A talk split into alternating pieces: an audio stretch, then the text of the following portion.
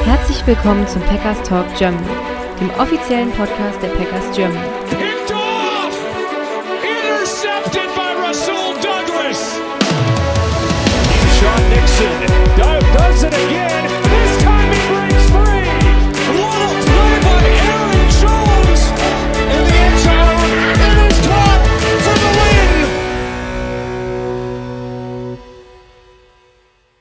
Herzlich willkommen, liebe Packers-Fans, zu einer neuen Ausgabe des Packers Talk Germany, Folge 272. Mein Name ist Sebastian, ich bin nicht alleine heute. Heute sind wir zu dritt. Mit dabei ist der Nick Hallöchen.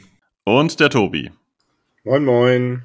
Ich gebe euch einen ganz kurzen Überblick, was wir heute so machen. Wir haben ein paar News zu besprechen, ein paar, die simpel zu erzählen sind, ein paar, die ein bisschen äh, spannender sind, weil es da ganz schön Wirrungen gibt.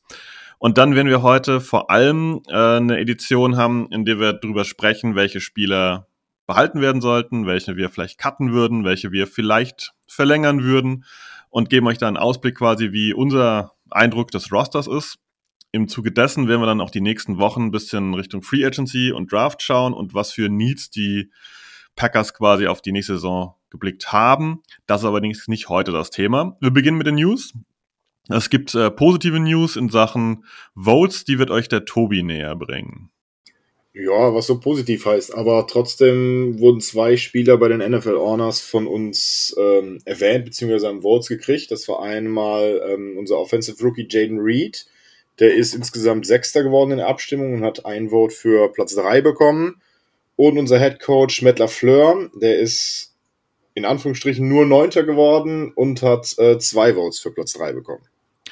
Aus meiner Sicht zu wenig Votes natürlich, klar, aber immerhin es gab welche. Ähm, was die Packers auch noch brauchen auf die nächsten Jahre hingesehen, ist ein Nachfolger für Mark Murphy, richtig, Nick? Genau, unser CEO Mark Murphy ist äh, mittlerweile zu alt, um noch länger weiterzumachen. Das heißt, er muss nach der kommenden Saison in 2025 aufhören.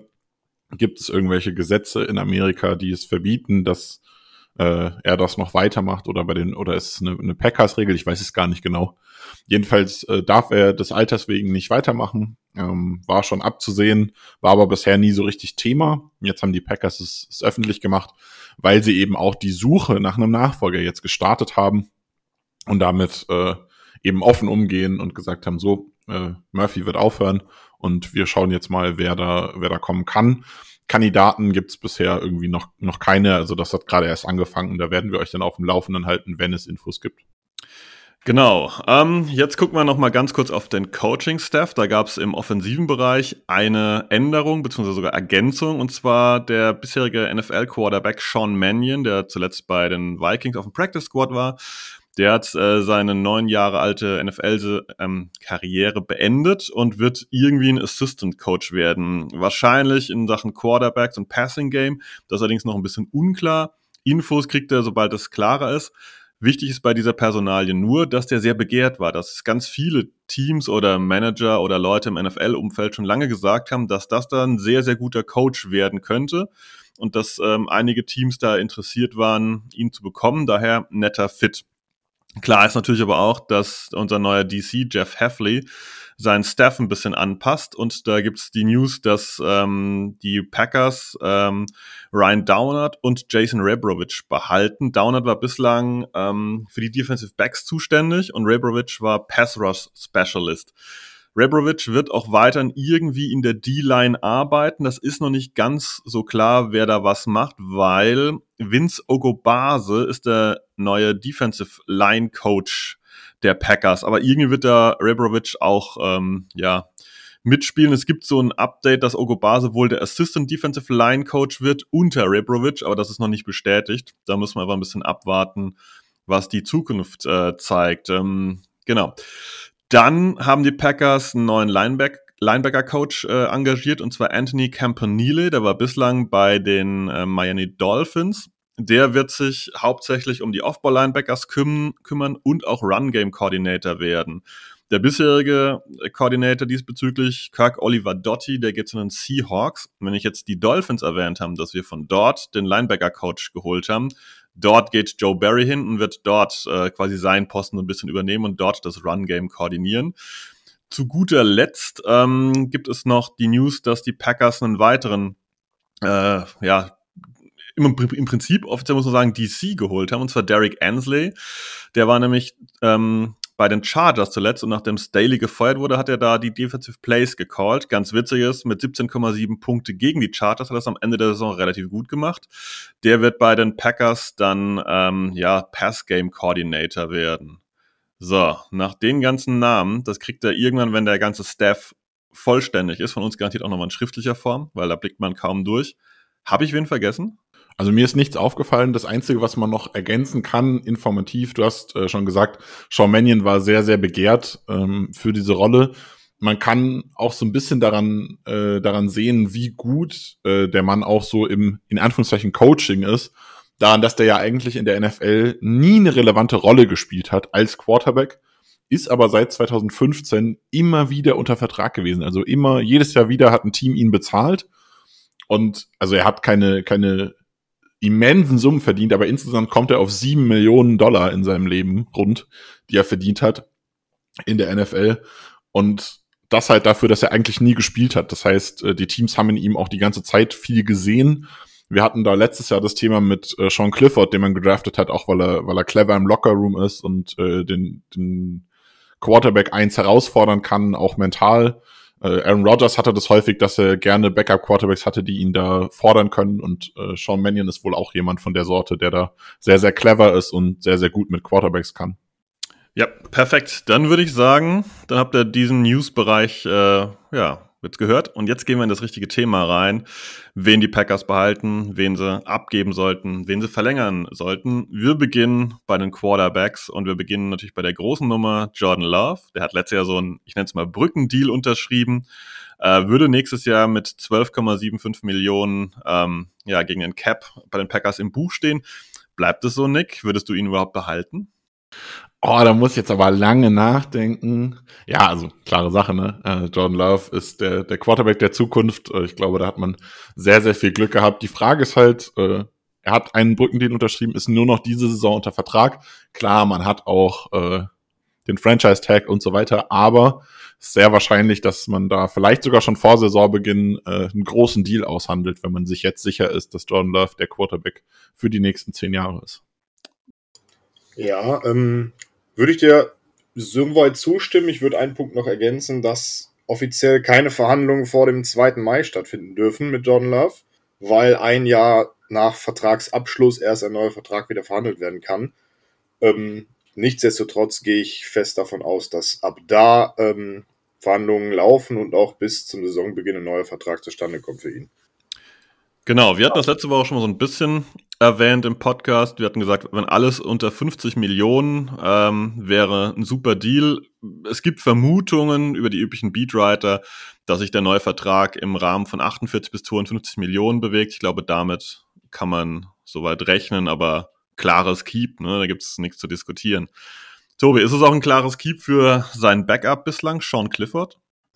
Ja, was heißt äh, Keep? Ähm, ja, es steht ja sowieso noch langfristig unter Vertrag, ist ja ähm, im Draft ausgewählt worden, hat noch drei Jahre bei uns und ähm, er hat jetzt nichts gezeigt, weswegen man ihn lassen sollte, meiner Meinung nach. Deswegen, und was du vorhin angesprochen hast mit der QB-Intelligenz, ist er sehr, sehr wichtig für, für Love und für den Lockerroom.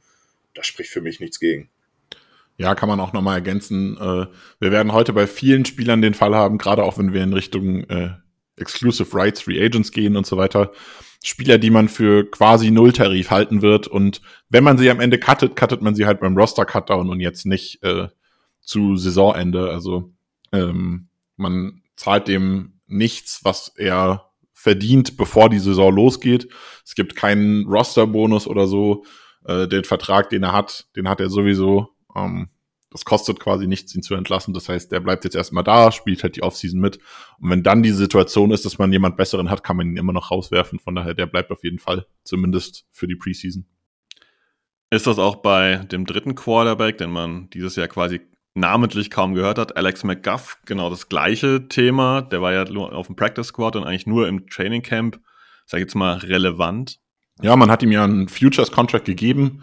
Ähm, kriegt äh, 915.000 Dollar, wenn er in die Saison geht. Aber auch da, äh, der wird bis zu Saisonbeginn nichts verdienen. Das heißt, äh, der hat jetzt einen Futures Contract, der darf sich jetzt zeigen und äh, ja, die Wahrscheinlichkeit, dass der mit, ich glaube, ist mittlerweile irgendwie 28, 29 Jahre schon alt, dass der da jetzt nochmal irgendwie einen großen Schritt in der NFL macht, ist eher gering. Aber vielleicht äh, kommt er ja äh, nochmal auf den Practice Squad und kann sich dann in der nächsten Saison ein bisschen zeigen. Aber der bleibt auf jeden Fall auch äh, über die Preseason. Ja, nee, da stimme ich euch auch soweit zu. Gab ja einen offenbaren Grund, warum die Packers ihn gehalten haben, warum sie ihn am Practice Squad gelassen haben und jetzt mit dem Future, Future Contract ausgestattet haben. Deswegen, ich gehe auch davon aus, dass er bis zu den Roster Cuts bleibt, dann entlassen wird und dann, soweit kein anderes Team dazukommt, wieder bei unserem Practice Squad landet. Daraus hört man schon ein bisschen den Draft Need. Der dürfte bei den Packers auf Quarterback dieses Jahr nicht allzu hoch sein. Ich glaube, man kann schon sagen, Vielleicht kommt ein Rookie noch dazu, später ähm, undrafted Free Agent irgendwie als Competition, aber viel mehr, glaube ich, darf man da nicht erwarten dieses Jahr, was letztendlich eine schöne Situation ist für die Packers. Ähm, ist die Situation ähnlich bei den Running Backs, weil da steht ja die Thematik Aaron Jones an, Tobi. Ist das jemand, den die Packers behalten oder wie geht's da weiter?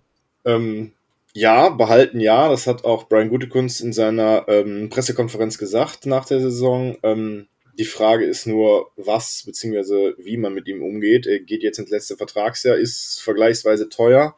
Jones hat, ich glaube, letztes Jahr ähm, eine Gehaltskürzung zugestimmt, ähm, damit er da günstig bleiben kann. Ähm, fraglich, wie, wie die Packers das dieses Jahr angehen. Ich meine, eine Gehaltskürzung wäre wieder eine Option, wenn Jones das macht. Ich könnte Jones, ich würde Jones das zutrauen, dass er das macht, aber es ist halt auch wieder so eine Respektsache gegenüber einem verdienten Spieler. Die andere Option ist, ähm, dass man ihn einfach weiter verlängert und damit ähm, das Geld in die nächsten Jahre ähm, durch, durch Signing Boni aufschiebt. Ich glaube, die letzte Option, ihn entlassen bzw. ihn zu traden, ist gar nicht mehr auf den Tisch für die Packers-Seite. Genau, Gutekunst hat ja gesagt, uh, he's not going anywhere. Also es ist immer, also man, man kann ihn halt auch, es ist schwer, ihn nach äh, nach einem Paycut zu fragen, weil normalerweise ist die Alternative zu einem Paycut immer der Cut-Cut. Ähm, das wird bei ihm halt nicht passieren. Du, äh, Tobi hat gerade schon gesagt, er hat letztes Jahr schon freiwillig zugestimmt. Äh, ich glaube, er hatte nicht auf Gehalt verzichtet, sondern er hat es umgewandelt in Boni, die er sich dann zurückerarbeiten kann quasi. So könnte man es dieses Jahr auch machen, weil er echt teuer ist mit einem äh, Capit von 17,5 Millionen ist ein, für einen Running Back ist heavy, wobei man vieles davon auch einfach nicht äh, oder einiges davon auch einfach nicht zurückbekommen wird. Ähm, 11 Millionen verdient er in Base Salary, da könnte man überlegen. Vielleicht äh, verzichtet er auf ein bisschen was, vielleicht kann man ein bisschen was in Boni umwandeln, die er sich erarbeiten muss. Aber ich bin auch äh, der festen Meinung, dass äh, Aaron Jones die Packers nicht verlassen wird. Bei Verlängern bin ich so ein bisschen vorsichtig. Er ist halt auch schon 30. Er hat seit Jahr eins schon Verletzungsprobleme gehabt. Muss man auch immer ein bisschen vorsichtig sein. Allzu weit kann man ihn halt auch nicht verlängern. Ja, das äh, trifft eigentlich äh, ganz viele Punkte, die richtig sind. Ähm, ich will nochmal erwähnen, dass Gute Kunst gesagt hat, dass äh, Aaron Jones noch ein bisschen das Herz der Franchise ist. Also er hat ihn da wirklich sehr positiv gelobt. Ich gehe auch klar davon aus, dass Aaron Jones irgendwie ein Packer bleibt. Wie sie das machen, da gibt es einige Optionen. Ich glaube, die nächste Personale, da ist die, die Geschichte mit den Packers fast am Ende, oder? AJ Dillon, der bisherige Running Back 2, wird Free Agent. Bleibt der, Nick? Das ist eine richtig schwere Frage. Also ich kann mir nicht vorstellen, dass man ihn teuer bezahlen wird. Ähm, er ist nicht das, was man sich erhofft hat, als man ihn in Runde 2 gedraftet hat. Die Frage ist, ob es andere Teams gibt, die ihn als etwas sehen, den, äh, was sie bezahlen möchten. Und das sehe ich halt auch nicht. Und man hat sonst wenig Optionen. Also äh, wir kommen gleich noch zu zwei anderen, die auch in verschiedene Arten von Free Agents sind. Und dann hat man noch einen auf dem Roster, der aber auch keine, keine Rolle gespielt hat. Von daher gerade mit den Verletzungsproblemen, die Jones hatte, ist die Frage, vielleicht könnte man Dylan einen günstigen Vertrag anbieten und sagen, ey, wenn du Lust hast, hier weiter zu bleiben, Nummer zwei bis drei zu sein, dann holt man im Draft vielleicht noch jemanden dazu. Ich habe schon ein bisschen vorweggenommen, Draft Needs auf jeden Fall da.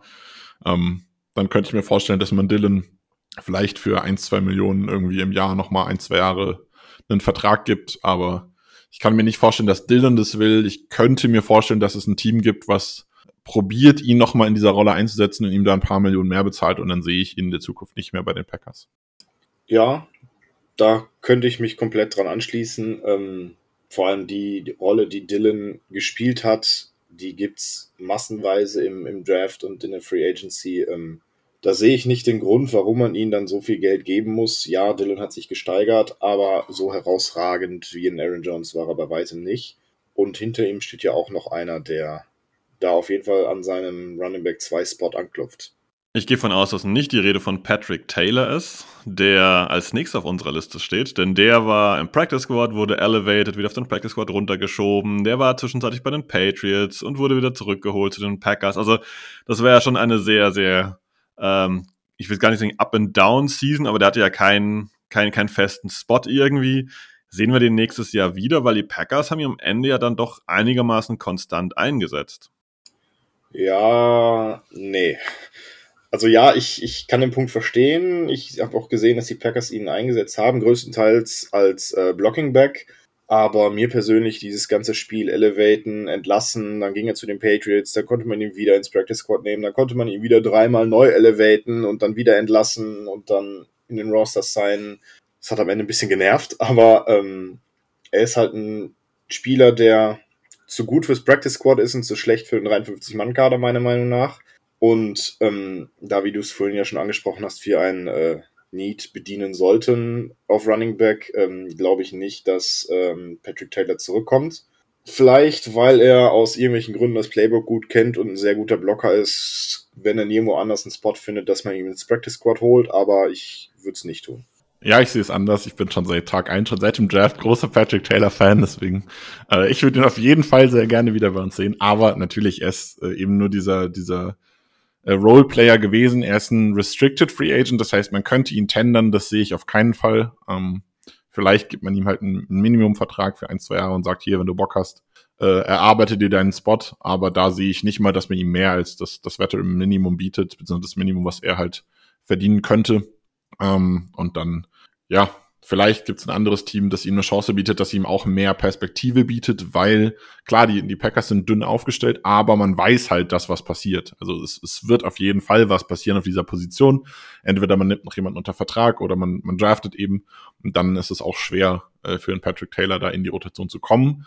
Dass er aber in der Rotation war letzte Saison, ist natürlich auch was, wo er dann sagen kann, okay, darauf könnte ich aufbauen. Vielleicht äh, nimmt er dann die Möglichkeit an, für einen günstigen Vertrag in Green Bay zu bleiben. Also ich sehe ihn nicht weg, aber ich sehe ihn auch nicht für viel Geld bleiben. Ich glaube, das fasst das ganz gut zusammen. Äh, du hast zwei schöne Wörter erwähnt, die jetzt bei dem nächsten Thema schon wieder auf dich zukommen, Nick. Und zwar hast du gesagt Perspektive. Und du hast gesagt Restricted Free Agent. Jetzt kommen wir nämlich zu Emmanuel Wilson, der uns am Ende, glaube ich, doch allen ganz gut gefallen hat, dafür, dass er so zu Saisonbeginn aus dem Nichts kam. Keiner, keiner kannte ihn quasi. Und ich glaube, er hat eine Perspektive, aber er wird das Exclusive Right Free Agent. Vielleicht, Nick, kannst du das mal ganz kurz zusammenfassen, was das, wo da der Unterschied ist zu Restricted Free Agent und Exclusive Rights Free Agent und was du zu Emmanuel Wilson und seinem potenziellen Verbleib bei den Packers denkst? Genau, das ist ein Exclusive Rights Free Agent. Das bedeutet, dass das Wort Free Agent eigentlich nur äh, eine Theorie ist, quasi. Ähm, er ist theoretisch Free Agent, hat aber keinerlei Wahl. Wenn die Packers ihm einen Vertrag anbieten, egal wie niedrig er ist, muss er den annehmen oder kann halt auch sagen, ich retire oder so, aber er darf nicht frei bei einem anderen Team unterschreiben, wenn die Packers ihn haben wollen. Das heißt, die Packers werden ihm einen Minimum-Contract ohne Signing-Bonus hinlegen. Dann kann er sich überlegen, möchte ich aufhören, Football zu spielen oder das unterschreiben. Er wird es sehr wahrscheinlich unterschreiben und dann bleibt er bei den Packers. Ja, äh, er hat in den Playoffs äh, ganz nette Aktionen gehabt, war das ganze, die ganze Saison ja schon auf dem Roster und hat dann immer wieder war die Diskussion, okay, warum wird jetzt ein Patrick Taylor andauernd hinterhergeschoben äh, zwischen Practice Squad und Kader, wenn man aber Wilson auf dem im Kader behält, ihn aber nicht spielt. Und das zeigt halt klar, dass man seine Perspektive mag, dass man äh, Trades bei ihm sieht, äh, die man entwickeln möchte, mit denen man in der Zukunft arbeiten möchte. Man hat in den Playoffs jetzt schon erste Ansätze gesehen, wo das hingehen könnte und der bleibt zu 100 Prozent. Die Packers werden dem Vertrag geben. Vielleicht, ich könnte mir sogar vorstellen, dass man ihm mehr als diesen Exclusive Rights Vertrag gibt, vielleicht irgendwie zwei, drei Jahre direkt, dass man ihn auch länger gebunden hat, wenn man in ihm so viel sieht, wie es aktuell scheint. Aber der geht nirgendwo hin. Ja, stimme ich dir zu. Ich würde ihm auch sogar etwas mehr bieten als dieser Exclusive Rights Vertrag. Ähm, gut, er war am Ende jetzt in der Saison verletzt, hat aber dann vorher, gerade als Johnson ausgefallen war, einige gute Szenen gehabt und ist auf jemand, äh, auf jeden Fall jemand, den ich ähm, antesten würde und ihm die Chance zum Spot Running Back 2 geben wollen würde. Das wird dann die Zukunft zeigen, wie sich das genauso auflistet. Ähm, jetzt kommen wir noch zu zwei Personalien. Jetzt geht es so ein bisschen auch Richtung Practice Squad. Da ist nämlich Running Back äh, Alice Merriweather drauf gewesen. Ich glaube, da können wir das ein bisschen abkürzen und sagen, naja, Leute, die auf dem Practice Squad waren, die da hingesigned wurden, die sind immer so ein bisschen, äh, ja, auf der Grenze zwischen, äh, dass sie nochmal den Practice Squad schaffen oder halt zur nächsten Saison durch einen neuen Spieler da ersetzt werden. Ähm, ich glaube, da stimmt ihr mir bei Merriweather wahrscheinlich beide zu, richtig? Ja, auf jeden Fall. Also der wird halt auch Preseason bleiben und mal schauen, wo es hingeht. Wahrscheinlich keine Perspektive, aber ja. Ja, stimme ich dir auch komplett zu. Weil dann könnten wir nämlich zu, finde ich, spannenderen Personalie gehen. Ähm, da müssen wir vielleicht gleich so eine Kombi aufmachen. Denn im Practice Squad war Fullback Henry Pearson. Ähm, und der, ja, ist so eine Kombi gleich, äh, vielleicht sollte man da äh, Thailand Josiah DeGuara irgendwie mit reinnehmen, denn dessen Vertrag läuft aus, also DeGuaras Vertrag läuft aus. Pearson war auf dem Practice Squad, die spielen beide so eine Tight Fullback Hybridrolle. Ähm, äh, ja, wie sind die Chancen von beiden zu bleiben, Tobi? Puh, schwierig. Also schwierig. Also die Chancen sehe ich nicht sonderlich groß ich sehe den Punkt, ähm, dass Lafleur so spielen will, gerade in Bezug auf, aufs Blocking.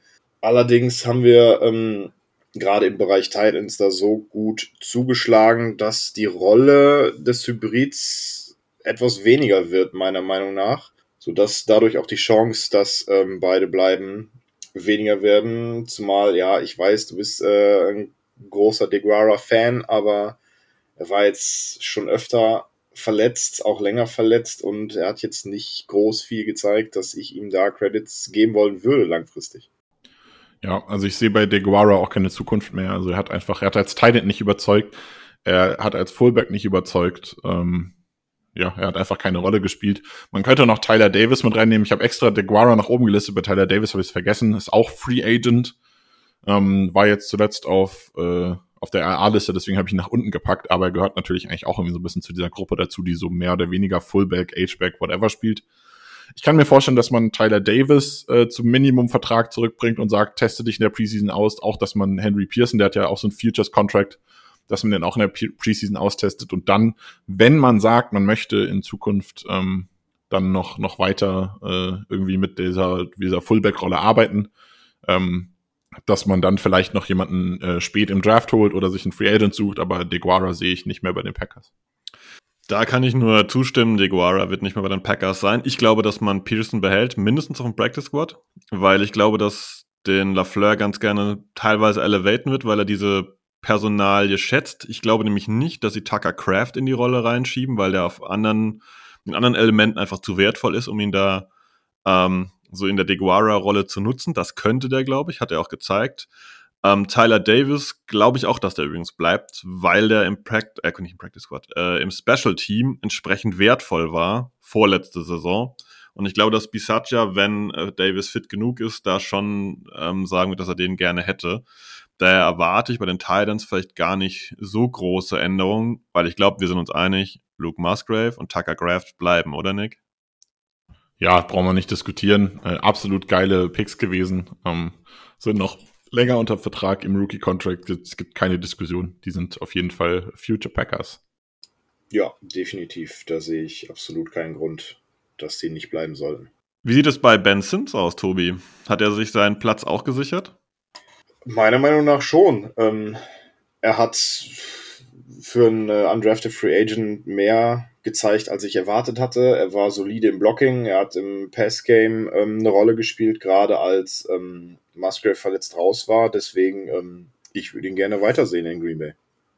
Boah, ich würde sagen, im Passgame eine Rolle gespielt, das ist sehr relativ. ich glaube, er hat kein, kein Spiel mit mehr als einem Pass, äh, mit einem, mit einem Catch gehabt. Aber ja, also äh, hat tolle Ansätze gezeigt, ist jung. Äh, ich gehe davon aus, der wird bleiben. Dann haben wir den letzten Teil, dann können wir relativ schnell, glaube ich, abschließen. Das ist wieder die Meriwether-Kategorie, nenne ich es jetzt einfach mal. Joel Wilson war am Ende auf dem Practice Squad. Ähm, ja, der wird genauso unser Bubble sein, ähm, sein und äh, da kommt dann vielleicht äh, via Draft jemand dazu oder als undrafted Free Agent und dann werden die sich da battlen. Ich glaube, da brauchen wir nicht allzu lange drüber diskutieren, weil die bislang keine Rolle gespielt haben. Dann gehen wir ich weiter. Ich könnte mir sogar vorstellen, dass Tight End eine Position ist, auf der man gar nichts macht. Also, weil man ja mit, mit Musgrave Craft zwei, zwei klare Starter hat, mit Sims jemanden Spannendes in der Hinterhand. Also da wird eher, also du, ja, vielleicht kommt irgendwie für die Breite halt nochmal ein, ein Free Agent rein, aber äh, zumindest niemand mit Relevanz. Würde ich dir zustimmen, ja. Das ist alles, was ich maximal erwarte. Irgendjemand, der diese Deguara, Pearson, Davis Rolle vielleicht, ähm, ja, da ein bisschen Competition reinbringt. Aber 1, 2 ist, glaube ich, Set und Sims haben auch drüber gesprochen. Ja, gebe ich dir absolut recht, da erwarte ich auch sehr, sehr wenig Movement. Ähm, kann man es auch von den Wide Receivern ja, behaupten, dass da wenig passieren wird? Ich meine, ich lese jetzt mal vor, vielleicht ist das so eine Kombi-Sache, weil wir wissen ja alle, und ich glaube, ihr, ihr draußen als Zuhörer auch, dass die Packers Receiver sehr, sehr jung sind. Wir haben da die Kollegen Reed, Wicks, Watson, Dubs äh, ja, und Bo Melton. Vielleicht sollten wir über die mal komplett sprechen. Die bleiben alle, oder? Braucht man nicht lange drüber nachdenken. Nick. Ja, ich kann mir vorstellen, äh, dass die alle bleiben sollen. Ähm, Andy Herman hatte im Packer der Podcast das Szenario aufgemacht, dass äh, Christian Watson Trade-Kandidat werden könnte, wenn die Packers im, wenn den Packers im Draft ein Wide Receiver vor die Füße fällt, den sie total gerne mögen. Ähm, und sie haben gerade niemanden, den sie sonst nehmen wollen, und dann ist das halt so, dann nehmen sie den und dann wäre Watson ein Trade-Kandidat, weil er ja schon auch immer mal wieder mit Verletzungsproblemen zu kämpfen hatte. Ähm, aber äh, das sehe ich nicht und zu dem Szenario müsste es auch erstmal kommen, dass man anfängt darüber zu reden. Aktuell für mich ist die Gruppe aus den fünf, also beziehungsweise die vier plus äh, Bo Melton so als, als Gadget oder Überraschungspaket. Mal gucken, was da in Zukunft jetzt raus wird. Hat uns ja alle ein bisschen überrascht in der Saison. Ähm, 4 plus 1, sage ich jetzt mal, äh, die bleiben auf jeden Fall und die Wahrscheinlichkeit, dass die auch dann äh, im Sommer den Roster schaffen werden, ist sehr groß. Vielleicht kannst du uns, Tobi, nochmal ganz durch diese Bo Melton-Sache aufklären, weil da gibt es ja so Gerüchte, dass er unter Vertrag steht und dann steht er mal wieder nicht unter Vertrag. Was ist so der Stand und wie kann man damit vernünftig umgehen? Ähm, ja, das ist so der Punkt. Ich habe verschiedene Quellen gelesen, gehört, dass er unter Vertrag steht oder vielleicht auch nicht unter Vertrag steht. Ähm, sogar die, die, beiden, die beiden Seiten, Spottrack und Over the Cap, äh, widersprechen sich da gegenseitig. Ähm, laut Ken Ingalls und Andy Herman, also die, die Packers Cap und Roster Experten, steht Bo Melton unter Vertrag. Laut, laut dem, was ich mitbekommen habe, ist, als er in, den, in das Roster gesigned wurde letzte Saison. Und nach der Saison hat er dadurch auch einen Future Contract mitbekommen. Deswegen müsste er meiner Meinung nach unter Vertrag stehen. Wenn wir irgendwo was Offizielles hören, werden wir da euch auf jeden Fall informieren. Ähm, ich habe noch einen, einen Take zu Nick zu Christian Watson. Ähm, ich habe auch letztens gelesen, dass wenn die Packers unabhängig vom Draft beispielsweise auch einen anderen Wide Receiver 1 holen können, beispielsweise T. Higgins, ähm, dass auch dann Watson ein Trade-Kandidat wird, weil Watson war angedacht als Wide Receiver 1 und das, was er bei uns bisher abgeliefert hat, ist gut, ohne Frage, aber ist jetzt nicht herausragend im Vergleich zu dem von Jane Reed oder Romero Dubs, deswegen ist er für mich kein Wide Receiver 1 momentan. Deswegen die Option für mich gibt es durchaus, dass wenn die Packers anders zuschlagen, dass man einen Watson dann tradet. Ja, müsste halt, äh, ist ähnlich wie im Draft, müsste halt eine Situation kommen, wo das funktioniert, wo das passt. Äh, wenn ich den Namen T. Higgins höre, kriege ich direkt Sterne in den Augen, den liebe ich ja auch schon, schon seit Draftzeiten sehr. Ähm, aber ja, ähm, ja klar, kann, kann passieren, äh, dass, das, dass das so ist. Aber wenn wir den aktuellen Roster anschauen, der wird auf jeden Fall nicht zum, zum Saisonübergang gecuttet ähm, oder getradet oder was auch immer, sondern da müsste sich dann im Kader erstmal was entwickeln. Jetzt haben wir die ersten fünf Receiver so ein bisschen abgehandelt in einem Paket, weil, wie gesagt, äh, Dubs, Reed ähm, und Co. sind eigentlich kein Thema. Der sechste Spot war den Packers schon so ein bisschen wackeliger. Da ähm, gab es ja das Duell zwischen Malik Heath und Samori Toure. Aus meiner Sicht hat das Malik Heath gewonnen. Ist der jemand, den die Packers behalten, Tobi, oder ist das dann nächstes Jahr auch wieder so eher auf der Kippe und mal gucken, wer da vielleicht als Konkurrenz reinkommt um diesen, nennen wir es mal, sechsten Spot? Ähm, also zum Saisonübergang sollte denke ich, weiterhin ganz, ganz klar im Roster stehen. Ähm, wenn die Packers allerdings irgendwo einen talenten, talentierten Spieler in, im Draft oder in der Free Agency günstig bekommen, dann kann ich mir vorstellen, dass die Packers da auch zuschlagen werden und dann wird man da in der Competition schauen, wer davon der bessere ist. Ich, da ist ja nicht nur Malik Heath in der Rolle, sondern auch noch weitere, aber ähm, als Heath gespielt hat und er hatte auch dadurch schon ein Vertrauensverhältnis von Jordan Love, hat man gesehen, dass Heath sowohl im Pass als auch im Block sehr gut einsetzbar ist und er hat da auf jeden Fall gewisse, gewisse Vertrauensboni schon erhalten. Deswegen kann ich mir vorstellen, dass er da vielleicht den Sprung sogar ins Roster nächstes Jahr schaffen könnte. Ja, schließe ich mich an. Ich gehe auch davon aus, dass äh, also man kann das jetzt eigentlich, wir können die Namen mal nennen, äh, Malekis, Samori Toure, Tyreek Pitts und Grant Dubose gibt's auch noch. Ähm, sind jetzt alles, alles keine Spieler, die super viel, viel Impact versprechen aktuell, haben alle Verträge, die nichts kosten. Die werden alle wahrscheinlich äh, jetzt über den Sommer erstmal bleiben. Ähm, wie Tobi sagte, ich verspreche mir von Hies, dass er vielleicht ein Kaderkandidat sein kann. Äh, Samori Toure ist dann jemand, der hat schon gezeigt, dass er nette, ein nettes Element sein kann. Ähm, aber hat bei den Packers aktuell eher keinen Platz. Ist aber auch niemand, für den jetzt ein Team irgendwie krass was trainen würde. Also für den kriegt man wahrscheinlich nicht mal einen Siebtrunden-Pick. Es könnte halt sowas sein, wo man dann äh, irgendwie während der, der Preseason draufschaut und sagt, okay, hier ein anderes Team braucht Wide Receiver Breite, vielleicht kann die uns ein, keine Ahnung, Running Back für die Breite abgeben oder ein Offensive Liner oder was auch immer und ein Cornerback ähm, kommen zu den Positionen ja gleich noch, dass man da dann so, so so Roster-Bubble-Spieler einfach mal tauscht und mal schaut, okay, vielleicht können die bei einem anderen Team was leisten. Ähm, aber ich, ich sehe jetzt nicht groß, dass äh, da Trade Value wäre und es macht auch keinen Sinn, sie zu cutten. Von daher denke ich, dass äh, Heath mit Chancen auf den Roster, Pitts, Dubose und Touré äh, einfach bleiben und man sieht dann im Sommer, wo es hingeht. Ja, schöne Zusammenfassung. Ich glaube, ihr habt auch schon da ein bisschen die Draft-Needs rausgehört. Diese Christian Watson-Sache da on top, nenne ich es jetzt mal, ist so ein Thema, das durch die Free Agency und Draft uns garantiert ein bisschen begleiten wird, weil wenn da was möglich wäre, könnte da was passieren. Ansonsten dürften die Packers eher am Ende ihrer Top 6 Wide Receiver überhaupt ein bisschen Potenzial sehen, weil ich glaube, die Positionen, ich sag jetzt einfach mal 2, 3, 4, über äh, Dubs, Wicks und Reed sind eigentlich total gut besetzt. Genau. Dementsprechend dürften wir dann nicht allzu viel Bewegung sehen. Ähm, bisschen mehr Bewegung ist bei der Offensive Line möglich. Ähm, da ist es ein bisschen schwieriger, finde ich jetzt. Wir trennen das mal auf. Wir nehmen mal Zach Tom jetzt als Offensive Tackle wahr. Auch wenn es auf der Pressekonferenz hieß, dass äh, Rashid Walker ja auch rechts spielen könnte, was jetzt garantiert nicht die Vermutung ist, dass er einfach Walker und Tom mit rechts und links tauschen. Das würde eher weniger Sinn ergeben. Also Tom vielleicht als auch äh, Interior O-Liner sehen. Rashid Walker, Zach Tom, die beiden Tackles letztes Jahr. Ähm, bleiben die auf ihren Positionen oder werden die geswitcht, Nick? Boah, das, das ist jetzt eine Frage, mit der ich nicht gerechnet habe. irgendwie jetzt auch entscheiden muss, wer da jetzt wo spielt. Ähm, ja, vielleicht. Wir, wir können es ja kurz umbauen. Ähm, siehst du eine Möglichkeit, also dass sie bleiben, glaube ich, brauchen wir nicht lange drüber sprechen. Aber siehst du eine Möglichkeit, dass die Packers sagen, okay, wir haben da eine Chance in Free Agency oder Draft einen Spieler zu holen und wir bauen die um, indem wir die auch auf andere Positionen setzen? Ja, also vielleicht äh, probiert man es halt in der Preseason mal aus, aber ich würde es nicht erwarten in the long run. Also wenn man es in der Preseason mal macht und dann funktioniert's, äh, also eher im Training, also sogar Offseason dann halt wahrscheinlich äh, wird man so ein bisschen was rumprobieren.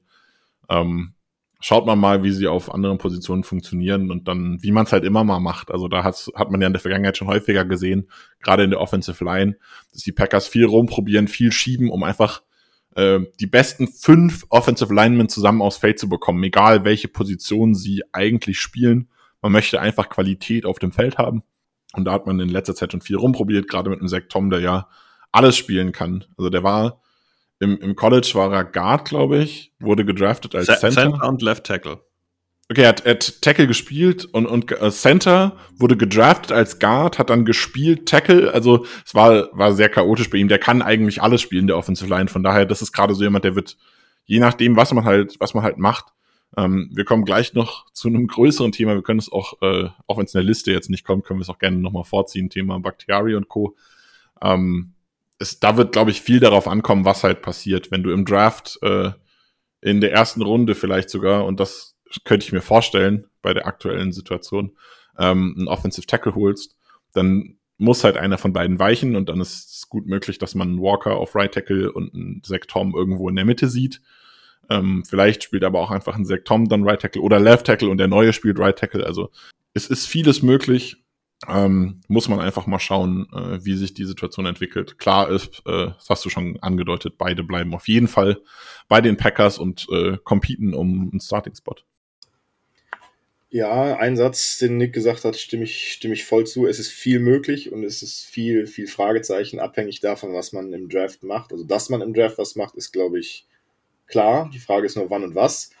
Und natürlich auch noch abhängig, was mit einem gewissen David Bakhtiari passiert. Ähm, also, ich persönlich hätte sehr gerne, dass Zach Tom auf Right Tackle bleibt, weil er mir da kontinuierlich durch die ganze Saison super gut gefallen hat. Das war keine Gefahr nirgends. Rashid Walker hat genauso am Ende der Saison super gefallen. Gut, am Anfang hatten wir auch im Podcast darüber gesprochen, dass er da äh, nicht so gut aufgehoben wäre, hat aber sehr, sehr viele Schritte nach vorne gemacht. Ähm, ja, Nick hat schon gesagt, Tom könnte man beispielsweise für Myers auf Center setzen und mal ausprobieren. Das wird auch in der Preseason, denke ich, passieren. Genauso gut kann man einen Rashid Walker vielleicht auf Right Guard ausprobieren für John Runyon und mal gucken, wie das so funktioniert das wird, denke ich, auch passieren. Aber wie, wie Nick sagte, man, man will in Green Bay die besten fünf O-Line auf dem Feld sehen. Und was das dann in Zukunft heißt, wer was wie gut spielen kann, das werden die, die Coaches samt äh, Stanovic mitentscheiden. Und da sind noch viele Fragezeichen offen. Fragezeichen, ein wunderbares Stichwort, weil ich glaube, wir kommen zu der, dem größten Fragezeichen und auch dem größten Capit nächstes Jahr. David Bakhtiari. Ich glaube, wir schätzen ihn als Typ alle sehr, aber seine Zeit ist bei den Packers um, richtig, Nick? Oh, das, nein, nein. Also das möchte ich, das, das tut mir im Herzen weh und ich möchte es auch nicht unterschreiben. Also es ist halt einfach super schwierig abzusehen, wo es hingeht.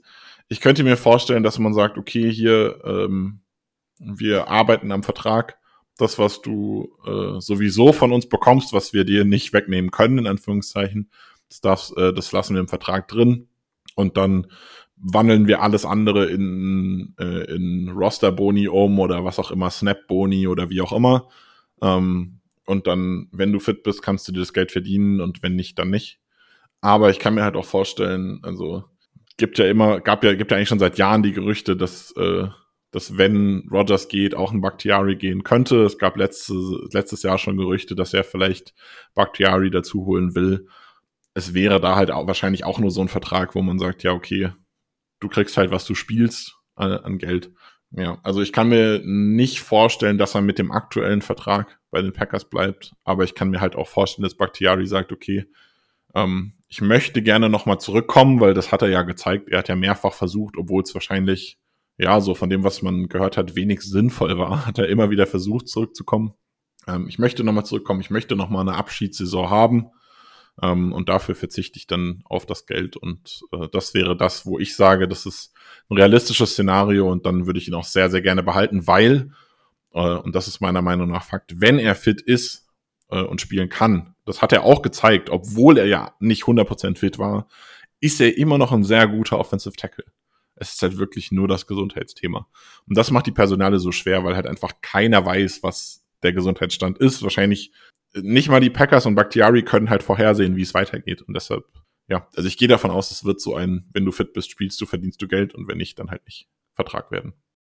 Ich hoffe zumindest, dass das so ein Vertrag wird. Ich meine, Bakhtiari kann natürlich auch sagen, nee, ich verzichte nicht auf Geld, aber dann ist er spätestens äh, Mitte März weg. Ähm, also weg in Form von entlassen, weil traden wird keiner für den Vertrag. Und ich meine, wenn man ihn entlässt, spart man auch roundabout 21 Millionen. Ähm, da ist man dann auch viel auf das Zugeständnis von Bakhtiari angewiesen. Ähm, sicherlich ist es auch bestimmt in Bakhtiaris Interesse, wenn er dann einen Vertrag für Veteran Minimum samt 20 Millionen Bonuszahlungen, die er dann sich erarbeiten kann, bekommt. Und dann vorausgesetzt, er will dann auch noch weiterspielen in den nächsten Jahren, sich dann empfehlen kann. Aber das ist eben dieses, dieses Fragezeichen, ob Bakhtiari bereit ist, so einen Vertrag auszuhandeln und das andere, ob Bakhtiari gesundheitlich soweit ist, überhaupt ein Kandidat zu sein, der nächste Saison auf dem Feld steht. Mit auf dem Feld stehen, kommen wir zur nächsten Personal, die aus meiner Sicht auch problematisch ist. Äh, da darf Tobi gleich zuerst dran und dann bin ich auf Nix Antwort dazu auch noch gespannt. Josh Nischman. Ähm, ja, wir sind, glaube ich, alle mit der Erwartung in die Saison gegangen, dass er auf einer Tackle-Position wieder starten wird. Er hat die Position verloren die Saison und wurde auch von seiner Trainingsqualität, wenn ich jetzt einfach mal ein bisschen angezählt, dass da scheinbar nicht mit dem vollen Elan dabei war. Hat er eine Chance zu bleiben bei den Packers? Free Agent wird er, Tobi? Also am liebsten nein, ähm, weil, weil du gerade schon sagtest, er hat seinen Spot an Rashid Walker verloren. Er war dann, nachdem, nachdem Walker etwas schlechter gespielt hatte in dieser ominösen Rotation auf Left Tackle, hat den Spot dann zum Ende der Saison aber wirklich wieder gegen Rashid Walker verloren. Ähm, war dann zwar, zwar Backup für, für einzelne Verletzungen von Tom und Walker, aber ja, ähm, sein Off-Field, seine Off-Field-Bereitschaft scheint ein Grund zu sein. Und wenn Coaches das schon offiziell den Medien gegenüber sagen, ist da meistens noch viel, viel mehr dahinter, als tatsächlich ist. Und er hatte bei uns, meine ich, einen Tendervertrag, weil er Exclusive Rights Free Agent war letztes Jahr. Deswegen glaube ich nicht, dass wir ihm überhaupt so viel zahlen. Ich glaube auch nicht, dass er so viel auf dem Markt bekommt. Aufgrund der Tatsache, dass wir in der Offensive Line relativ dünn aufgestellt sind, kann ich mir vorstellen, dass wenn Nyman an sich gearbeitet hat und wenn Nyman bereit ist, einen günstigen Vertrag abzuschließen, dass man dann schaut, dass man ihn vielleicht als Backup irgendwo halten könnte. Ich würde es aber nicht tun, aus den genannten Gründen. Wenn das eine Möglichkeit wäre, würde ich das sofort tun, aber ich sehe es nicht. Also bei Josh Nijman hat so viel gezeigt in seiner Zeit bei den Packers, dass ich einfach glaube, es wird Teams geben, die sich das anschauen wollen. Es wird Teams geben, die wollen dem da ein bisschen was bezahlen, um zu sagen, okay, hier, mach halt. Und die Packers sind das nicht. Die Packers werden, ich habe es vorher schon angesprochen, über den Draft sehr wahrscheinlich hoch jemanden ziehen, die zweite Position mit Tom und Walker besetzen. Und dann ist kein Geld für Nijman da, fertig. Also ich sehe ihn nicht mehr bei den Packers. Da kann ich zustimmen. Ich sehe ihn auch nicht mehr bei den Packers. Ähm, weil wir es schon so erwähnt hatten, ich glaube, dass die Packers dieses Jahr nicht nur ein oder zwei Picks Richtung O-Line schicken, sondern wir sehen dieses Jahr wieder so einen klassischen Packers-Way sehen. Da gehen mindestens drei Picks Richtung O-Line, gar nicht früh zwingend, aber ähm, das ist ja auch gerne der Packers-Way, da ein bisschen zu streuen. Ähm, da dürfte er, glaube ich, einfach auch nicht mehr relevant sein. Ähm, ist jemand von den Herrschaften Caleb Jones, Exclusive Rights Free Agent, Kadeem Telford, äh, Luke Tenuta für euch relevant, dass wir drüber reden, oder sind das die üblichen Spieler, die so ein bisschen ähm, ja on the bubble sind, die vielleicht auf dem Roster stehen, vielleicht auf dem Practice Squad oder halt den, dem neuen Schwung, ähm, dem neuen Schwung der äh, Draft Picks, der neuen undrafted Free Agents dann äh, ja zum Opfer fallen? Ähm, ja, zumindest über Caleb Jones würde ich gerne reden. Zum einen, weil er Exclusive Rights Free Agents ist. Das hatte Nick ja bei, bei Emmanuel Wilson schon angesprochen. Deswegen, da wird man ihn, denke ich, halten. Zum anderen, weil Jones dieses Jahr quasi dieselbe Rolle hatte wie Rashid Walker letztes Jahr. Und ähm, was daraus jetzt geworden ist, hat man bei Walker gesehen. Und was daraus werden kann, hat man in der Preseason bei Caleb Jones gesehen. Ähm, Inwieweit er da die Schritte gemacht hat, können natürlich die Coaches besser beurteilen als wir hier. Aber dadurch kann ich mir schon vorstellen, dass er da einen Backup-Tackle-Spot erreichen kann. Ob er es dann tut, wird sich jetzt die Offseason zeigen. Aber da mit Caleb Jones könnte man schon einen Spot im Backup-Bereich schließen. Ja, ich gehe auch davon aus, dass Caleb Jones äh, halt einfach auch zum Minimumvertrag bleibt. Kadim Talford hat ja auch noch Vertrag, äh, ein Futures Contract bei den Packers, der wird wahrscheinlich auch einfach sich austesten dürfen, dem sehe ich jetzt keine Chancen. Luke Tenuta war auf, äh, auf IR zuletzt verletzt. Ich glaube, er ist aber auch Free Agent, da bin ich mir gerade gar nicht sicher. Ähm, da sehe ich eher nicht, dass der bei den Packers bleibt. Ich gehe davon aus, der wird sich verabschieden.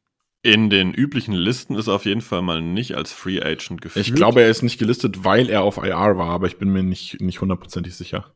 Okay. Ähm, er ist bei Spottrack zumindest auch nicht im Roster für nächste Saison gelistet.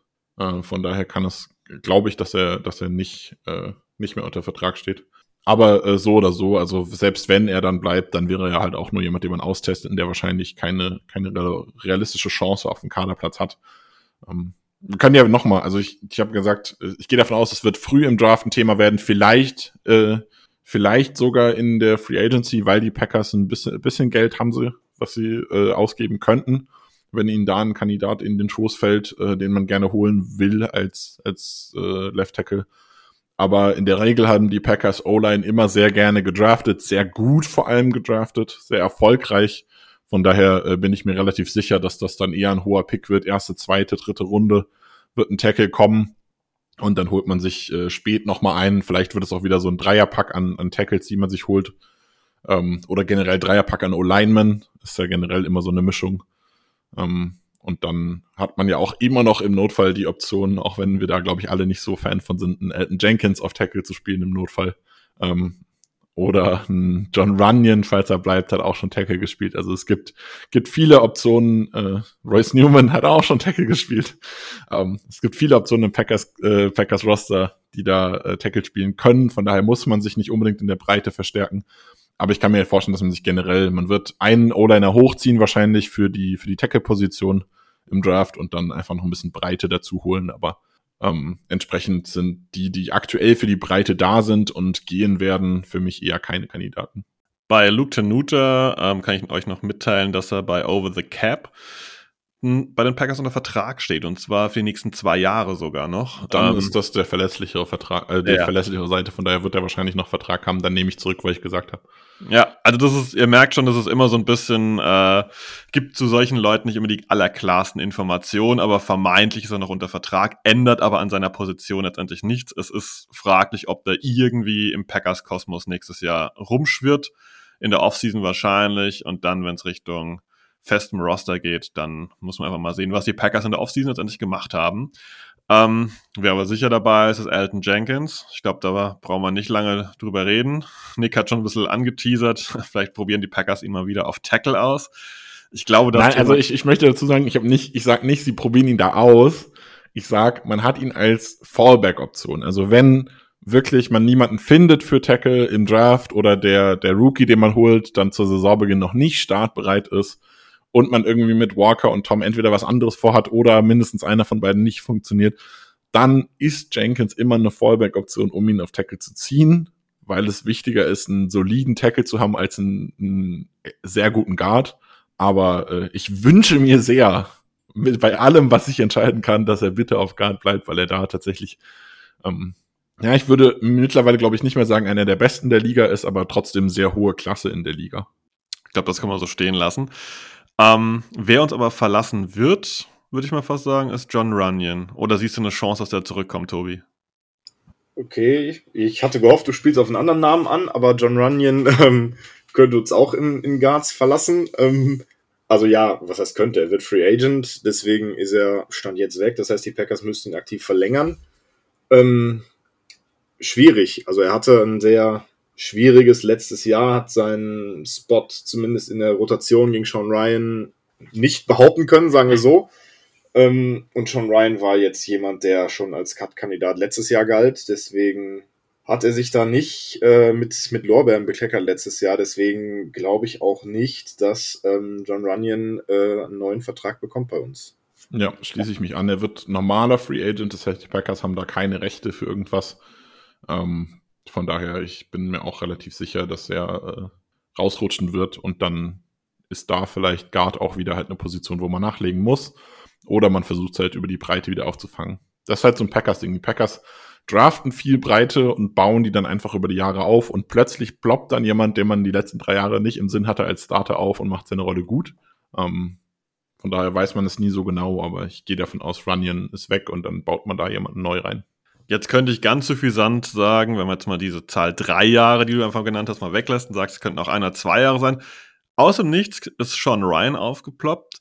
Aber ich werfe gleich noch einen Namen mit rein in eure Diskussion. Wäre es nicht möglich, dass plötzlich Royce Newman da noch aufploppt und äh, sich den Starter-Posten angelt? Tatsächlich äh, nicht. Also absolut nicht. Sehe ich nicht. Ähm, es ist wirklich, also Sean Ryan ist jemand, wo ich sage, ja, der könnte sich wirklich auch äh, in Richtung, Richtung Starter entwickeln. Das könnte der sein, der sich da, der da reinrutscht. Oh, bei Royce Newman würde ich sogar behaupten, das ist jemand, da sucht man einen Trade-Kandidat. Also da, da sucht man einen Trade für, der ist, das ist so ein bisschen ähnlich wie Nijman. Der hat Potenzial gezeigt. Der hat Dinge gezeigt, die für andere Teams spannend sein könnten, die sie ausprobieren wollen in ihrem System. aber es ist niemand, der bei den Packers irgendwie in der Nähe ist von, von äh, einem Starting-Spot, finde ich. Äh, und den sehe ich einfach, ich sehe ihn sogar durch die Offseason halt schon nicht mehr auf dem Roster. Also ich kann mir vorstellen, den wird man für einen Siebtrunden-Pick, für einen Sechstrunden-Pick irgendwo hingeben. Vielleicht auch wieder irgendwas, wo man einen Spieler holt, äh, der auf eine Need-Position passt, oder man wirft ihn in einem, in einem Paket mit einem Pick irgendwo hin, um, um einen Spieler zu holen oder so. Ähm, ja, also äh, Royce Newman sehe ich sogar schon in der Preseason nicht mehr auf dem Packers-Roster. Sean Ryan aber auf jeden Fall. Also Sean Ryan bin ich mir sehr sicher, dass er die Chance bekommen wird, sich einen Starting-Spot zu erobern, auch wenn er er hat immer wieder gespielt, hat es aber und dann nicht so 100% überzeugt, aber er hat halt trotzdem sich immer wieder die Spielzeit erarbeitet. Von daher wird da ein gewisses Potenzial da sein, dass die Packers in ihm sehen, sonst hätten sie ihn ihm nicht immer wieder Spielzeit über Running gegeben. Ja, bei Sean Ryan stimme ich dir komplett zu. Ob er jetzt da seinen, seinen Starting-Spot erarbeitet hat, sei mal dahingestellt. Aber er soll auf jeden Fall in der Competition sein am, am Right Guard-Spot. Zumal ich ja noch davon ausgehe, dass man sich da in irgendeiner Art und Weise auf Guard verstärkt, sei es im, im Draft oder mit dem Veteran. Aber in der Competition sollte Sean Ryan auf jeden Fall sein. Bei Royce Newman sehe ich das noch mehr negativ wie du. Ich glaube echt, dass er dann zum, zum 17. März ist, glaube ich, die Deadline zur, zur Free Agency, dass er da ein Clear-Cut-Kandidat ist. Ähm, er hat einen Cap-Hit von, lass mich nicht lügen, 2,9 Millionen. Und wenn man ihn entlässt, kann man 2,8 Millionen sparen. Ähm, ich sehe den in keinster Weise nächstes Jahr bei uns im Roster. Ich also sehe keine 2,9 Millionen, ehrlich gesagt. Also nee. für mich ist er noch im Rookie-Vertrag und hat eine Million äh, Base Salary, 1,055 Millionen, die er dieses Jahr verdient. Genau, die kann dann, man sparen. Genau, die kann man sparen und hätte dann Dead Cap von 125.000, äh, die man noch ihm als Signing-Bonus ausgezahlt hatte. Von daher also, aber auch die eine Million, wenn man es halt vergleicht mit einem mit einem viertrunden Rookie oder so, der verdient ja nur eine halbe Million oder ich glaube 600.000 oder so, ist glaube ich das Minimum für einen, für einen spätrunden Rookie. Ähm, ich gehe davon aus, Newman bleibt einfach nicht bei den Packers. Also ob es jetzt ein Cut ist, ich weiß nicht, ob man ihn unbedingt cutten muss. Äh, es gibt ja nichts, was man verliert. Also es ist nicht so, als hätte der irgendeinen Roster-Bonus drin oder so. Ähm, ich kann mir vorstellen, man nimmt ihn in die Saison und versucht ihn irgendwie als Minimalwert in einen Trade mit einzubauen. Ähm, aber wie gesagt, also ich sehe ihn dann eigentlich schon. Ich würd, mich würde es wundern, wenn er beim Draft noch äh, ein Spieler der Green Bay Packers ist. Dann lass ja, uns mal die Akte ein bisschen abhaken und weitergehen zur nächsten Option. Ein Spieler, der letzte Offseason ein bisschen kritisiert wurde, gerne auch von Fans, der in der Preseason mit schlechten Snaps dann äh, auch mal, in Anführungszeichen, zu glänzen wusste, aber die Saison dann relativ ruhig bestritten hat, ohne allzu große Fehler. Im Pass-Blocking meistens sehr, sehr gut war, im Run-Block oftmals ein bisschen schwierig. Aber die Coaches haben Center Josh Myers sehr, sehr gelobt. Sehen wir dann neue Competition oder bleibt das einfach jetzt der Status quo und wir haben Myers und als Notfalloption Zach Tom und als dritte Notfalloption sogar ähm, äh, Elton Jenkins auf Center. Tobi. Ja, also ich kann mir vorstellen, dass man sich Competition im, im Draft holt auf Center, sei es Straight Center oder sei es so ein Swing Center Guard Tackle. Ähm, ja, Josh Myers hat sehr viel Lob von den Coaches bekommen, sehr viel Kritik von Experten und Fans bekommen. Ist, ist ein schwieriges Thema. Josh Myers war für einen Zweitrunden-Pick nicht dem meiner Erwartung entsprechend. Allerdings war er jetzt auch nicht so dermaßen schlecht, dass man sagt, entlassen. Ähm, deswegen, Josh Myers hat, glaube ich, noch ein oder zwei Jahre Vertrag danach. Ich würde ähm, ihm Competition zur Seite stellen, sei es ein Veteran, sei es ein Draft-Pick und dann, wenn es letzteres ist, den versuchen aufzubauen und dann nächstes Jahr Josh Myers dann gehen lassen.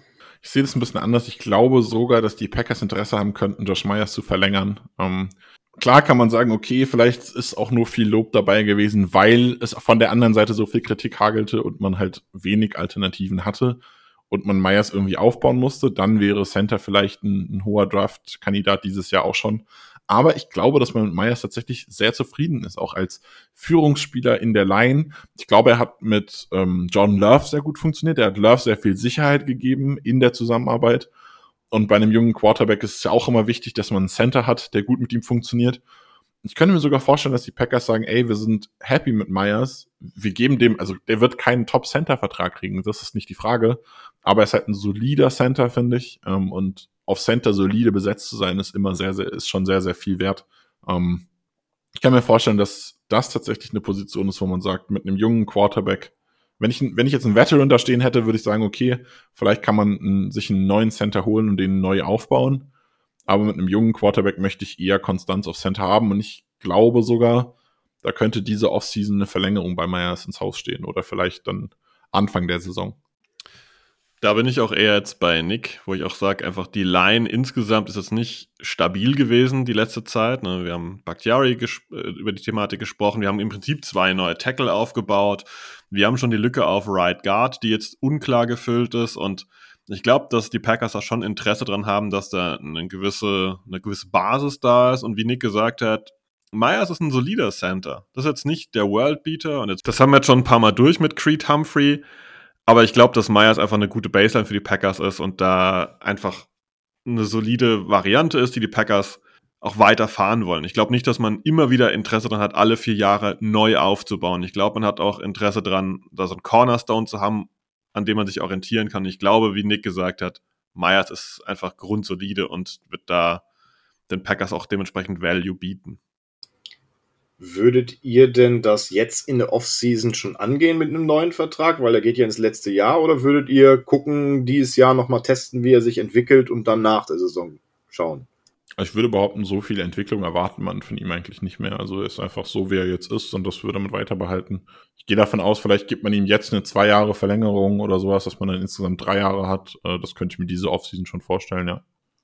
Verlängerung ist vielleicht auch ein Thema, bei der Defensive Line, wenn wir da mal ein bisschen drauf schauen, ähm, weil da gibt es ein paar Kandidaten, die durchaus da verlängerungswürdig sind. Ich würde mal sagen, wir beginnen bei einer Restructure-Möglichkeit, Verlängerungsmöglichkeit, Kenny Clark, denn der ist eine Konstante bei den Packers seit Jahren, aber sein Vertrag ist nächstes Jahr ein Problemchen, aber sicherlich nicht in dem Zuge, dass er nicht mehr bei den Packers bleibt. Nick, wie siehst du die Sache mit Kenny Clark?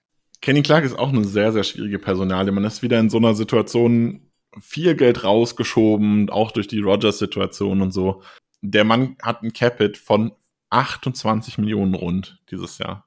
28 Millionen ist für einen Defensive Tackle immens viel Geld. Ähm, man würde nicht viel sparen bei einem Cut, man würde auch nicht allzu viel sparen äh, bei einem Trade. Von daher, äh, es würde mich sehr wundern, wenn er äh, dieses Jahr nicht bei den Packers bleibt. Ähm, also man würde, würde 15 Millionen sparen, wenn ich es, glaube ich, äh, richtig im Kopf habe. Äh, die, also im Deadcap würde man wenig sparen, aber man würde sich 15 Millionen an Geld sparen. Äh, man hat noch äh, einiges an Deadcap, was die nächsten Jahre auf die Packers zukommt. Ähm, und diese 15 Millionen ist er mir wert, würde ich behaupten. Ähm, es ist sehr viel Geld. Vielleicht kann man ihn verlängern. Er ist erst 29, aber er ist alte 29. Sehr mit 20 Jahren sehr, sehr jung in die NFL gekommen. Hat jetzt schon äh, acht Saisons hinter sich. Also ist schon, hat wirklich schon sehr, sehr viele, sehr, sehr viele Tackles gesetzt, sehr, sehr viele Snaps gespielt. Ähm, das darf man nicht vergessen. Das war bei einem Randall Cobb, glaube ich, so ähnlich. Der war noch relativ jung eigentlich, aber auch schon sehr viel gespielt gehabt und dann hat der Körper einfach abgebaut. Von daher, ich sehe nicht, dass man ihn lange verlängert auch da könnte ich mir vorstellen, dass wenn äh, Kenny sagt, er möchte Green Bay so ein bisschen helfen und die Packers sagen, wir wollen ihn auch äh, gerne noch ein, zwei Jahre bei uns haben, dass man sagt, man hängt noch mal ein oder zwei Jahre dran und versucht dann das Geld sinnvoll zu verteilen, ähm, so dass es den Packers nicht ganz so weh tut, dann wäre das eine sinnvolle Option. Ich sehe aber weder einen Cut noch einen Trade, von daher wird er wahrscheinlich bei den Packers bleiben, wie auch immer das dann aussieht. Ich habe vorher schon bei Aaron Jones gesagt, das ist ein bisschen schwierig, wenn man sagt, ich möchte dich nicht cutten, aber ich hätte gerne einen Restructure von dir, einen Paycut von dir. Das funktioniert nicht ganz so gut. Äh, da hat man wenig Leverage von Packers Seite, da wäre man darauf angewiesen, dass der Spieler ähm, die Franchise unterstützen möchte. Und das ist natürlich, ich weiß, als Fan hat man immer so diesen Gedanken, ja, die brennen ja für die Franchise. Und bei Aaron Jones ist das ja tatsächlich so, äh, dass der sagt, der brennt für die Franchise und er verzichtet für die Franchise auf Geld, obwohl er nicht gecuttet würde. Das war ja letztes Jahr so und ich könnte es mir dieses Jahr auch vorstellen. Aber es ist auch einfach legitim, äh, dass die Spieler auf dieses Geld beharren, weil sie haben es unterschrieben und sie haben sich auch verdient. Und Kenny Clark hat sich's verdient. Ähm, von daher würde ich ihm das auch nicht äh, böse nehmen, wenn er sagt, er möchte nicht auf Geld verzichten, kein Geld hin und her schieben und dann muss man halt einfach mal schauen, wie das dann aussieht. Aber ich sehe ihn auf jeden Fall 2024 äh, in Green and Gold. Ja, stimme ich nicht zu. Ich sehe ihn auch nächstes Jahr bei uns. Ähm, Cut sehe ich gar nicht. Ähm, Trade ist, er, ist der Vertrag viel zu viel. Ähm, verlängern sei mal dahingestellt, inwieweit äh, unser neuer Defensive Coordinator mit ihm dann in der Line arbeiten kann oder ob er sich da andere Typen zum Run-Block vorstellen kann. Ähm, bezüglich ähm, Verlängern ein anderer Punkt, äh, weil Verlängern ist ja in dem Sinn die Intention jetzt, ähm, das Cap runterzubringen. Da sehe ich beispielsweise andere Spieler viel, viel sinnvoller bzw. effektiver, weil Kenny Clark hat ja schon drei Voidjes dran und da will ich ungerne noch mehr in die Zukunft schieben, weil man dann einfach nie aus dieser Situation mit Restructure Voidjes rauskommt und dann immer einen gewissen Deadcap haben muss. Ähm, wenn allerdings unser Defensive Coordinator Wo, Wobei sagt, ich da ganz kurz einwerfen würde, dass es scheißegal ist, bei wem du verlängerst. Dass, wenn das Geld in der Zukunft liegt, liegt es in der Zukunft. Das ist wurscht bei welchem Spieler. Ja, aber ich will mir dadurch nicht langfristige Baustellen immer wieder weiter in die Zukunft schieben. Das meine ich damit. Aber ähm, um den Punkt noch rund zu machen, wenn, wenn Heffley dann sagt, ähm, ja, Clark ist ein Typ, den kann ich mir super als Runstopper vorstellen, dann sollte er auch noch seine zwei, vielleicht drei Jahre im Tank haben, ähm, dass man ihm da eine Verlängerung geben kann. Ähm, und wie du sagst, Nick, ist ja erst 29 und ähm, die Jahre sollte er haben, zumal er jetzt auch nicht irgendwie groß äh, Verletzungen, Concerns in seiner Vergangenheit hatte. Dass ihr die Zahlen mal zu Kenny Clark gehört habt, ähm, wenn man ihn verlängert, wie auch immer, äh, kann man bis zu 12 Millionen sparen und wenn man ihn restructured, sind es äh, bis zu 11,2 Millionen. Also in dem Bereich, da ist schon einiges möglich. Hat man auch bei der Pressekonferenz von Gute Kunst gehört, dass sie ja durchaus die Möglichkeit haben, in der Free Agency aktiv zu werden. Da setzt halt solche Moves irgendwie voraus, dass da ein bisschen was passiert bei Bakhtiari oder halt bei Kenny Clark, weil das sind die zwei, wo man äh, diesbezüglich am meisten rausholen kann. Dann bleiben wir in der Defensive Line. Ja, Devonta Wyatt. Ähm, ich weiß jetzt nicht, wie ihr ihn gesehen habt. Das wird der spannende Punkt, weil äh, wir hatten uns, glaube ich, in der Saison weniger Gespräche darüber. Mir hat er ja in der Effektivität oft nicht so gefallen, dass er durchkam, ja, aber ich fand ihn nicht effektiv. Ist das jemand, den die Packers behalten oder ist das jemand, der vielleicht sogar ein bisschen wie Christian Watson so auf dem Kicker steht, wenn sie im Draft vielleicht jemand finden, der ihnen da besser gefällt, der dem neuen Defensive Coordinator besser gefällt, dass der vielleicht auch dann schon wieder geht, Tobi? Ähm, mit dem neuen Defensive Coordinator hast du einen Punkt oder nachvollziehbaren Punkt, wenn er jetzt Wyatt oder Wyatt Steel so gar nicht mag, kann das sicherlich sein, wenn da Angebote kommen. Ich persönlich sehe es aber gar nicht. Ähm, Wyatt ist noch relativ jung in der NFL, hat bei uns auch noch theoretisch die 50 Option später. Ähm, die Zeit sollte man ihm geben. Er ist auch nicht allzu teuer im, im Contract. Deswegen würde ich ihm gerade mit dem neuen Defensive Coordinator noch ein, zwei Entwicklungsjahre geben um zu gucken, ähm, inwieweit da seine Effektivität gesteigert wird. Production hatte er, kam halt selten zum Quarterback dann durch oder zum, zum Runstop. Ähm, mal gucken, inwieweit sich dann das, die Umstellung der Defense auf ihn auswirkt und dann können wir hoffentlich dann nächstes Jahr nochmal über ihn sprechen und eine klare Aussage treffen.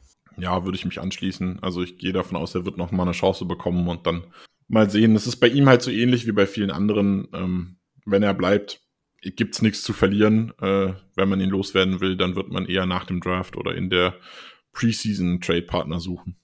Dann kommen wir zu jemandem, der sich aus meiner Sicht diese Saison ins Rampenlicht gespielt hat. Ähm, TJ Slayton.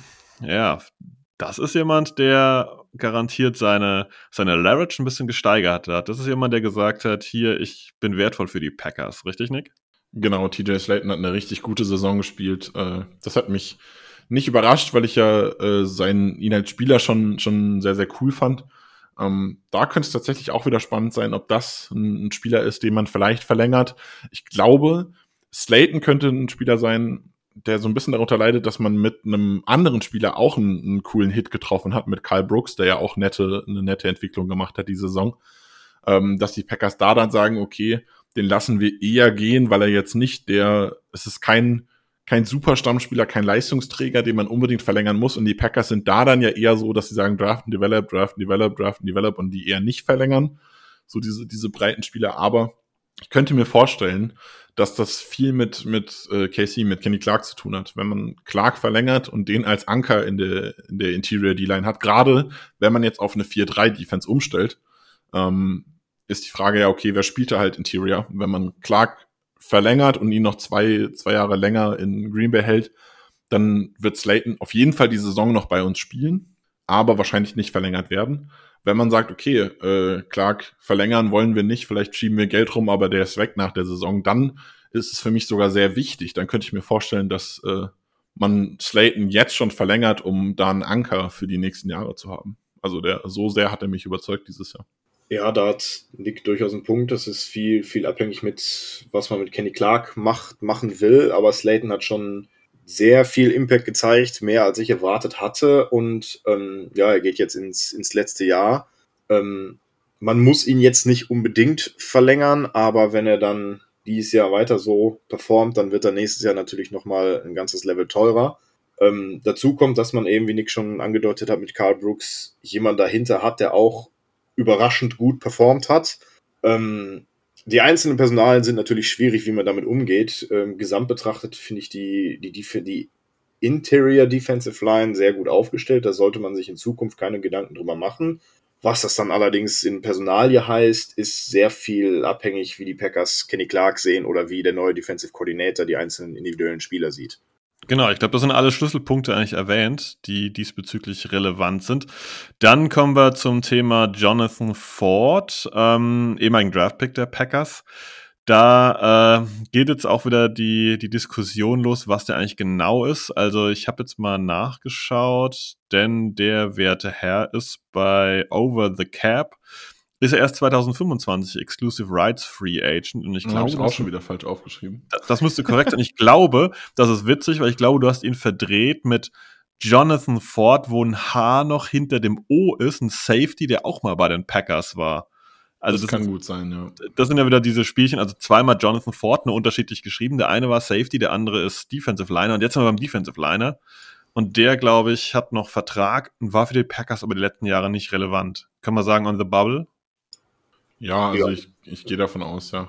Also der wird äh, auch einfach bleiben. Ich glaube, er hat gar keinen Signing-Bonus, gar nichts, was er an, an Cap, äh, Dead Cap hinterlassen würde. Äh, ja, genau, ich habe jetzt Over the Cap gerade aufgemacht. Wenn das so stimmt, dann äh, hat er noch Vertrag für 900.000. Ich gehe nicht davon aus, dass er damit mit in die Saison geht, aber äh, wird wahrscheinlich auch die Preseason in Green Bay sein dann. Ja, ähm, der Safety, den ihr meint, ist übrigens Rudy Ford. Der heißt eigentlich auch Jonathan Ford, allerdings ähm, ja, halt dann zur Trennung Rudy. Ähm, der, der Defensive Tackle, der war sogar ein Draft-Pick von uns 2022. Deswegen, er hat auf jeden Fall noch Vertrag dieses Jahr, aber aufgrund dessen, dass wir so breit aufgestellt sind und durch die Umstellung in der äh, zu 4-3 sind wir noch breiter aufgestellt, kann ich mir vorstellen, dass er im Endeffekt einfach vielleicht hinten rüberfällt. Das Witzige ist, um diese Namensache mal ein bisschen noch aufzulockern, äh, wenn wir jetzt auf den Namen Jonathan Ford bei den Packers bei Spottrack draufklicken, wird uns seine Karriere nur zwei Jahre bei den Packers vorgestellt. Also Rudy Ford, der Jonathan Ford, Rudy Ford, ist bei Spottrack quasi an, in zwei Profile angelegt. Weil Rudy Ford war ja vor den Packers, ich glaube bei den Jaguars und irgendwo noch wo unterwegs. Das ist da gar nicht hinterlegt. Also das sind so die üblichen äh, Namenskuriositäten in der NFL. Deswegen würde ich vorschlagen, Jonathan Ford, den Defensive Liner haben wir abgehakt aber da kommen noch spannende Personalien. Ich würde ähm, ganz, ganz kurz noch ergänzen, äh, weil Tobi gerade meinte, Jonathan Ford war ein Draft-Pick. Das ist richtig. Aber der wurde gewaved zwischendurch. Er hat aber, sehe ich gerade, Ende Januar laut Wikipedia einen Futures-Contract für die kommende Saison unterschrieben. Das heißt, er ist äh, noch da, aber er hat quasi jetzt nochmal einen Einjahresvertrag nur für diese eine Saison unterschrieben. Äh, von daher ist das äh, wie die vielen Kandidaten, die wir auch schon bei den Futures Contracts hatten, äh, der bleibt da, wird ausprobiert, wenig Perspektive. Mehr Perspektive haben garantiert Kobe Wooden und Carl Brooks. Wieder zwei Leute, die man sagen kann, die gehören zur Erfolgsstory der Draftpicks der Packers aus dem letzten Jahr. Keine Diskussion, Tobi, dass die bleiben, oder? Keine Diskussion, dass die bleiben. Beide haben mich im, im Verhältnis zu, zu ihrem Draftspot mehr als überzeugt und ich äh, gebe den beiden auf jeden Fall noch die nächsten Jahre zur Entwicklung. Klar, volle Zustimmung. Ja, ich habe ja bei Carl Brooks schon gesagt, dass er mich sehr überrascht hat äh, Wooden ein bisschen weniger, aber auch äh, ein Kandidat, wo man auf jeden Fall sagen kann, äh, der könnte sich zu, zu was entwickeln. Wie gesagt, äh, das ist spannend, wie es da weitergeht. Äh, wir haben das ist nicht unbedingt ein Draft-Need, aber es ist was, wo man ein Auge drauf haben kann, weil eben viel Entwicklung offen ist. Also viele, viel Zukunftsentwicklung ist offen. Man hat äh, mehrere Kandidaten für die Zukunft, die aber vielleicht auch nicht mehr so eine langfristige Zukunft von den Packers haben. Ähm, ich würde behaupten, wenn da vielleicht dritte Runde, könnte ich mir vorstellen, äh, wenn da ein Spieler spannend ist, dass man da jemanden holt und den ein Jahr aufbaut und dann äh, vielleicht halt einen Slayton oder einen Clark gehen lässt. Also ist so ein bisschen, so ein bisschen so ein sneaky Draft Need ist so, ein, so eine Position, wo die Packers gerne mal schon eher ein Jahr früher als später zuschlagen. Also so, so ein Draft Need der Zukunft quasi. Vor allem, wenn man noch hineinsetzt, dass das ja alles jetzt eine ja, eine Vermutung, aber dass Jack Havley äh, ein neues System bei den Packers implementiert, vielleicht einen anderen Spielertyp braucht, das, das ist sehr, sehr ja, vage im Prinzip. Da können wir fast nur raten, macht er überhaupt ein neues System oder inwieweit wird dieses neue System werden? Passen ihm die Spieler, passen ihm die Spieler nicht? Da sitzen wir logischerweise nicht im Kopf drin, aber ähm, wie Nick schon gesagt hat, sollte man garantiert Augen und Ohren offen halten. Ähm, ja, jetzt kommen wir zu Rashan Gary schwierige Saison, finde ich, zu bewerten von ihm. Ähm, hat jetzt einen neuen Vertrag unterschrieben, die Leistung war ein bisschen mau, aber ich glaube, der kommt schon als Packer zurück, richtig, Tobi? Ja, der kommt auf jeden Fall äh, für mich als Packer zurück. Ab, sei es mal, den Vertrag außen vor gelassen, ja, er ist neu, deswegen wird er da wahrscheinlich noch nicht mal möglich sein zu traden. Ich habe gerade die genauen Zahlen nicht offen, aber ähm, er wird, denke ich, der, der Anker in, ähm, in, im Pass Rush sein, was wir vielleicht bei Preston Smith überlegen müssen, inwieweit der bleibt, aber da kommen wir ja gleich noch zu. Ähm, Gary kam ähm, zu Saisonbeginn von seinem von seiner Kreuzbandriss zurück. Man hatte auch gemerkt, dass er zum, zu Beginn noch am Snapcount war und dann äh, etwas leicht stockend reinkam. Das hat sich auch irgendwie durch die ganze Saison gezogen. Er hatte einzelne Highlight-Spiele mit mehreren Sacks, ja, aber die, die Konstanz in der Effizienz dadurch, die hat mir die ganze letzte Saison gefehlt. Ich hoffe, dass das noch irgendwas mit seiner Verletzung zu tun hatte oder mit der Rotation mit Vaness und mit Inakbare. Ähm, aber ich hoffe auch gerade mit, mit dem neuen DC und der möglichen Umstellung, dass da die Konstanz und die Effektivität bei Gary zurückkommt. Also ich gehe fest davon aus, dass äh, das wieder wird. Ich finde, man hat auch diese Saison schon gesehen, wenn er gespielt hat, war es eine andere Defense, ein anderer Druck auf den Quarterback, eine andere Pass-Rush-Qualität. So gut Preston Smith und, und Luke Van Ness und auch ein Enak Barry das gemacht haben. Gary ist für mich schon klare Nummer eins auf Edge. Äh, und ich glaube, man wird generell äh, oder man, man hat es jetzt die letzten Jahre mit dem neuen Defensive Coordinator, müssen wir jetzt mal schauen, aber man hat die letzten Jahre generell sehr viel gerne rotiert auf Edge. Ähm, das bei Gary halt auch. Und dann hatte Gary halt noch diese, diese Fitnessprobleme so ein bisschen durch die Verletzung. Aber man sagt auch immer, ein Spieler, äh, der verletzt ist, braucht ungefähr so lange, wie er verletzt war, um wieder voll reinzukommen. Von daher, äh, ich gehe davon aus, wir bekommen jetzt diese Offseason einen komplett fitten Gary. Äh, der dann nächstes Jahr wieder so angreifen wird, wie er es die letzten Jahre gemacht hat. Und dann bin ich voll überzeugt, dass er unser, unser Pass-Rusher der Zukunft ist. Nicht der Pass-Rusher der Zukunft ist garantiert Preston Smith, aber der hat, glaube ich, eine ganz passable Saison gespielt und ist ein spannender Kandidat. Das jetzt mal gehört habe, bevor äh, Nick und Tobi ran dürfen. Äh, Preston Smith hat äh, nächstes Jahr 16,5 Millionen Capit. Wenn man ihn vor dem 1. Juni entlässt, wird man sehr, sehr wenig sparen, 2,5 Millionen. Entlässt man ihn nach dem ähm, 1. Juni sind es 12,4 Millionen, die man sparen kann. Restructure Extension kann man ein bisschen was rausholen. Irgendwie Lucas Vanessa ist hinten dran. Kinkley Enakbar jetzt mit einem Kreuzbandriss eher nicht. Neue Defense. Hm. Sehr, sehr schwierig. Was machen die Packers mit Preston Smith, Nick? Ja, mm, du hast mir viel Argumentation gerade schon weggenommen, um es dann doch so ein bisschen offen zu lassen. Äh, entsprechend bin ich jetzt äh, muss ich jetzt doch eine Entscheidung treffen. Eigentlich dachte ich, ich kann die, die, die Lage darlegen und das dann offen lassen, wie es weitergeht. Ähm, ja, es ist sehr, sehr, sehr, sehr schwierig. Er ist halt relativ teuer im Vertrag. Das muss man, muss man ehrlich sagen. Man hat viel Geld bei ihm auch in die Zukunft geschoben, die letzten Jahre. Äh, auch da kann man sagen, Preston Smith hat äh, gezeigt, dass er so ein bisschen Geld bereit war aufzugeben, um bei den Packers zu bleiben. Dieses Jahr ist man jetzt in der Situation, er hat fünf Millionen, allein fünfeinhalb Millionen Roster-Bonus, wenn er zu Saisonbeginn, glaube ich, äh, müsste der Roster-Bonus fällig werden. genau, äh, 17. März, das heißt in gut einem Monat schon, äh, wird dieser Rosterbonus fällig. Das ist eine Menge. Das ist wirklich eine Menge. Ähm, und da muss ich dann, dann ganz ehrlich sagen, äh, nee, 16. März, Entschuldigung. Ähm, da muss ich dann ganz ehrlich sagen, ah, da würde ich, glaube ich, glaube ich, eine Trennung suchen. Ähm, Trade könnte, könnte der Fall sein. Ich glaube, es mir, ich glaube, er wäre mir zu teuer, aber es würde mich auch nicht wundern, wenn die Packers einen Weg finden, das Geld so zu sortieren, dass er doch bleibt. Ähm, hättet ihr mich boah, zu wahrscheinlich so um den Dreh ähm, Ende, Ende Dezember gefragt, hätte ich gesagt, ja, Preston Smith könnte tatsächlich gehen.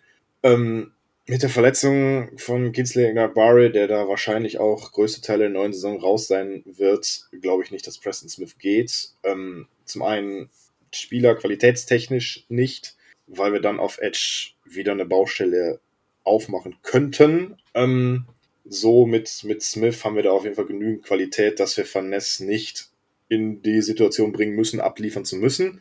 Ähm, und in Zukunft gesehen hat Smith ja auch, glaube ich, auch noch drei Jahre jetzt noch Vertrag. Ähm, deswegen langfristig bin ich dabei, Sebastian, dass er da nach den drei Jahren nicht mehr bei uns bleiben wird. Aber jetzt für die kommende Saison in Anbetracht der Verletzung von Inakbare und in Anbetracht seiner ähm, positiven Roster-Strukturen, seinem, seinem Lockerroom-Guy, seinem, seinem Verhältnis zu vielen anderen Spielern als, als Mentor, kann ich mir schon vorstellen, dass er da sehr, sehr wichtig ist und deswegen auch bleibt. Valide Argumente, die Zukunft wird das Ganze zeigen. Ist orientiert eine spannende Personalie, weil das sehr, sehr klar auch zeigt, was die Packers von Lucas Van Ness, unserem nächsten Thema, halten. Ähm, es zeigt auch ganz klar, vielleicht in welchem Fenster sich die Packers selbst wähnen, ob es jetzt wirklich direkt weiter die gute Leistung sich von Smith erhoffen oder ob sie sagen, naja gut, so ein, ähm, eine kleine Entwicklungsstelle jetzt vielleicht unter dem einen oder anderen neuen Edge Rusher ist möglich, sollten sie ihn entsprechend cutten. Wäre auch im Draft da vielleicht möglich, dass sie da ein bisschen was nachlegen wollen. Also das wird eine Personale, die uns sehr, sehr viel verraten wird. Was da auch noch so ein bisschen dazu kommt, Entschuldigung, dass ich dir jetzt reingrätsche, ist, wenn es halt dazu kommt, dass wir wirklich fest auf eine 4-3-Line gehen, Preston Smith war schon derjenige, der am ehesten diese, diese Linebacker-Rolle dann auch ausgefüllt hat, immer mal wieder Off-Ball gespielt hat. Ähm, könnte auch einfach der sein, der unter der Systemumstellung, wenn es sie denn gibt, vielleicht dann noch zusätzlich leidet. Also das muss man hier, also bei einem Gary ist es mir egal, bei Vanessa ist es mir eigentlich auch egal, Enakbari und Co.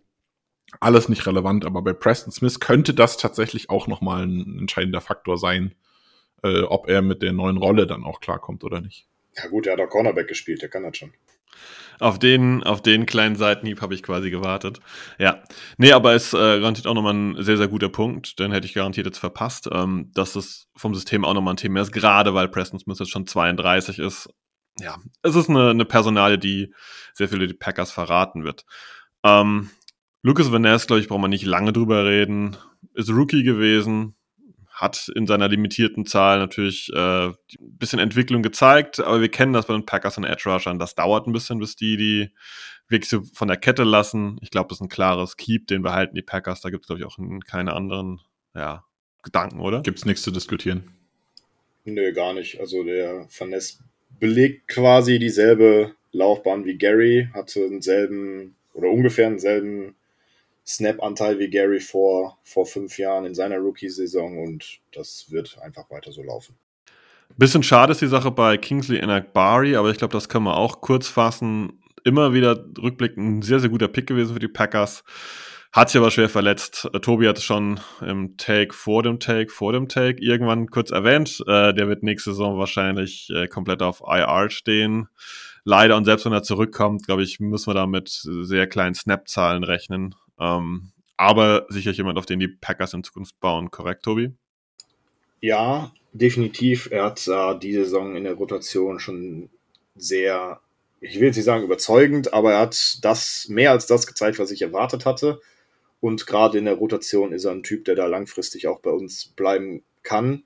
Gut, jetzt mit seiner Verletzung, ähm, wie du sagtest, ob er jetzt äh, Season-Ending IR wird oder vielleicht auf der PUP startet und dann für Dezember irgendwer für uns sein könnte.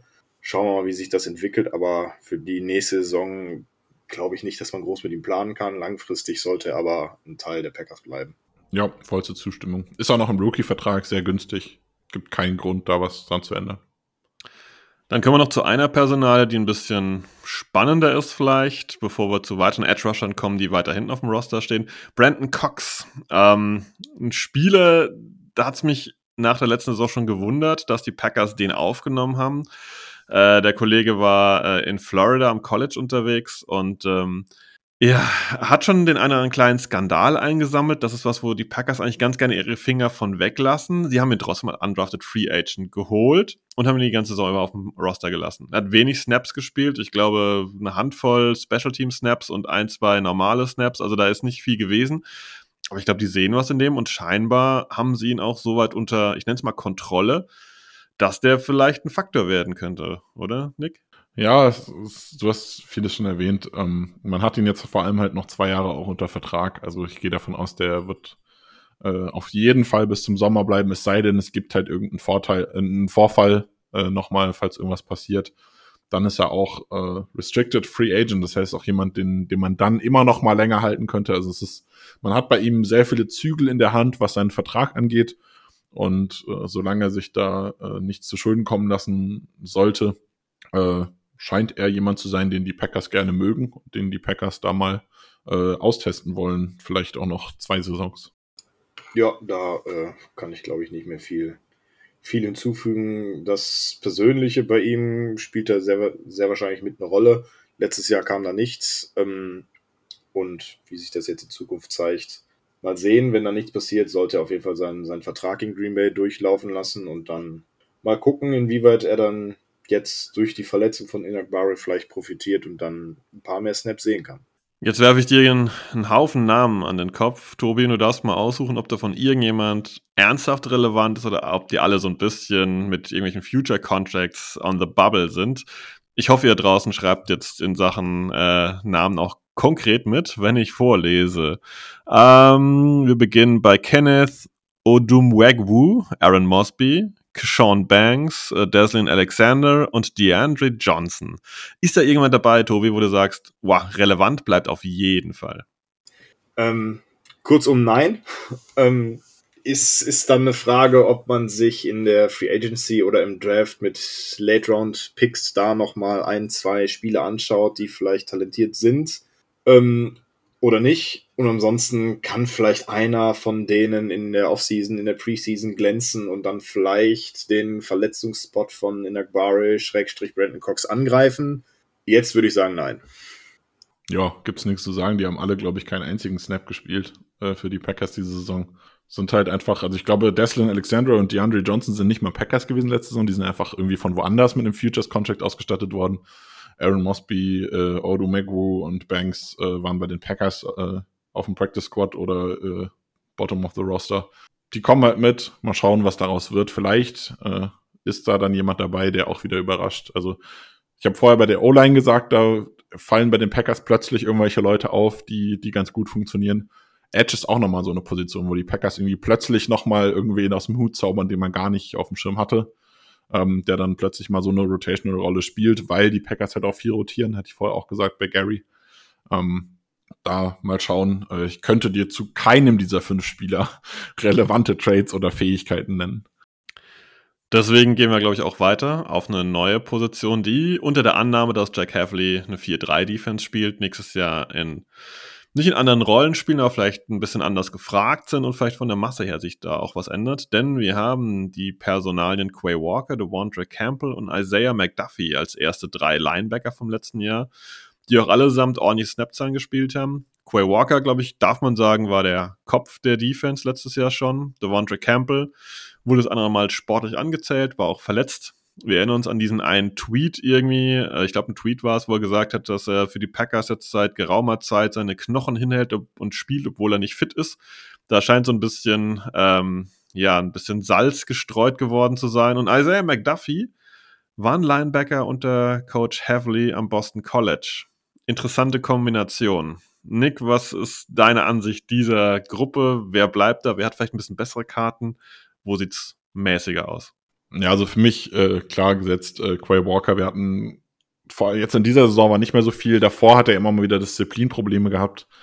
Ähm, das scheint sich jetzt in eine gute Richtung zu entwickeln. Er ist der Linebacker Nummer eins, für den man ihn geholt hat. Ähm, Devondre Campbell, ja, er hat seine Knochen hingehalten und da darf man ihm auch gerne dankbar sein, aber die harte Wahrheit ist auch, dass er diese Saison dann äh, so viel wie er seine Knochen hingehalten hat, äh, die Leistung selten gestimmt hat, die er dann äh, angeschlagen aufs Feld gezaubert hat. Das ist ja die Frage, lag es daran, dass er angeschlagen war oder war er einfach nicht gut genug? Ähm, ich glaube, er ist mittlerweile einfach auch äh, ein bisschen zu alt und ist auch, wenn ich es gerade richtig im Kopf habe, ich habe den Vertrag nicht offen, relativ teuer, die Saison.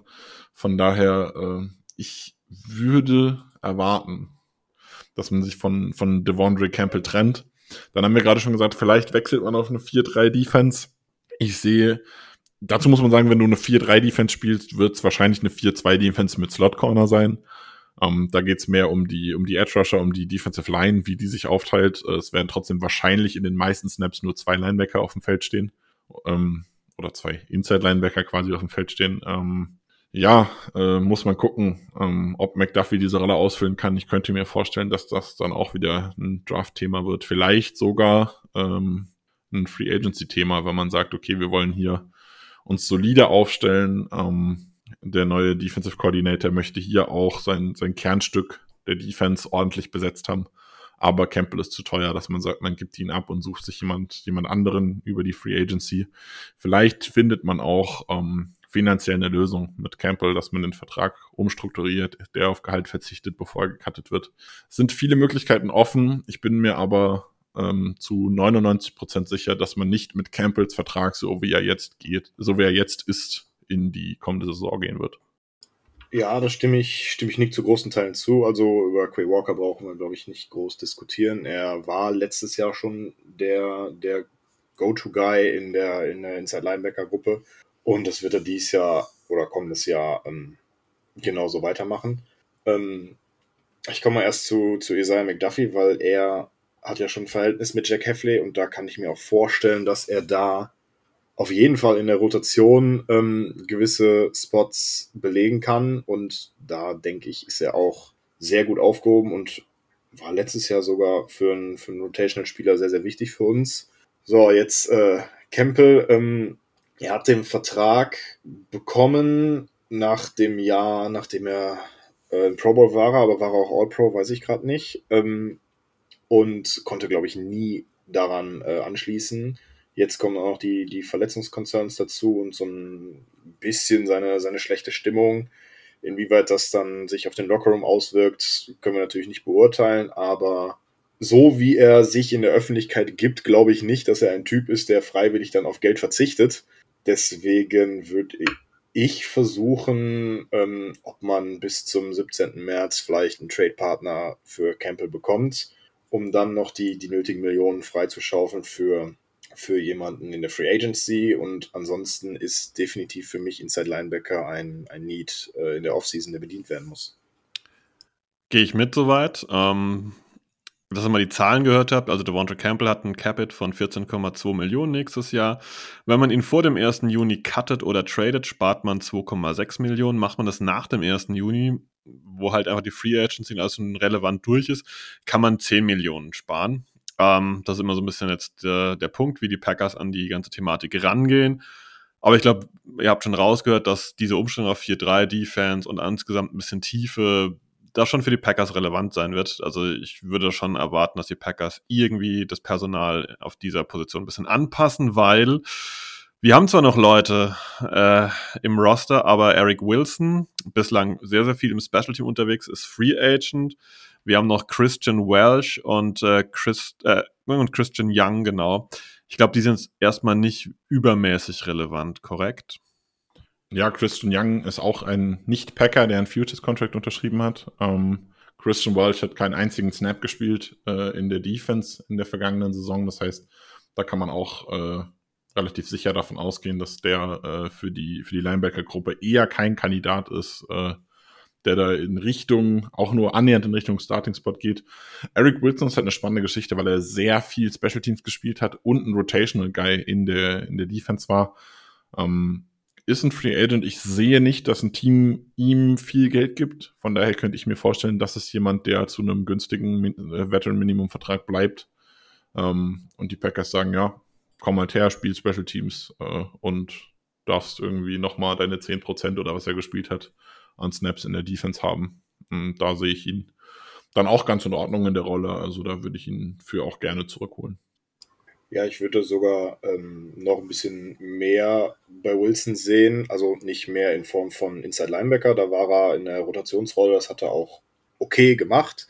Aber ich glaube, er ist mit einer der wichtigsten Special-Teamer, Kicker, Panther, Longsnapper mal außen vor gelassen, für, für Bisaccia. Und wer sich an das Spiel gegen die Niners, das Playoff-Spiel noch erinnert, den, den Ball, den Nixon da gefummelt hat, das war Eric Wilson, der den dann ähm, noch gesichert hat und ähm, sowohl da als auch rein als, als ähm, ich glaube, ich glaub, der spielt sogar Gunner, ähm, dass er da als Gunner sehr, sehr wichtig ist und eine elementare Rolle in den Special Teams bei uns hat.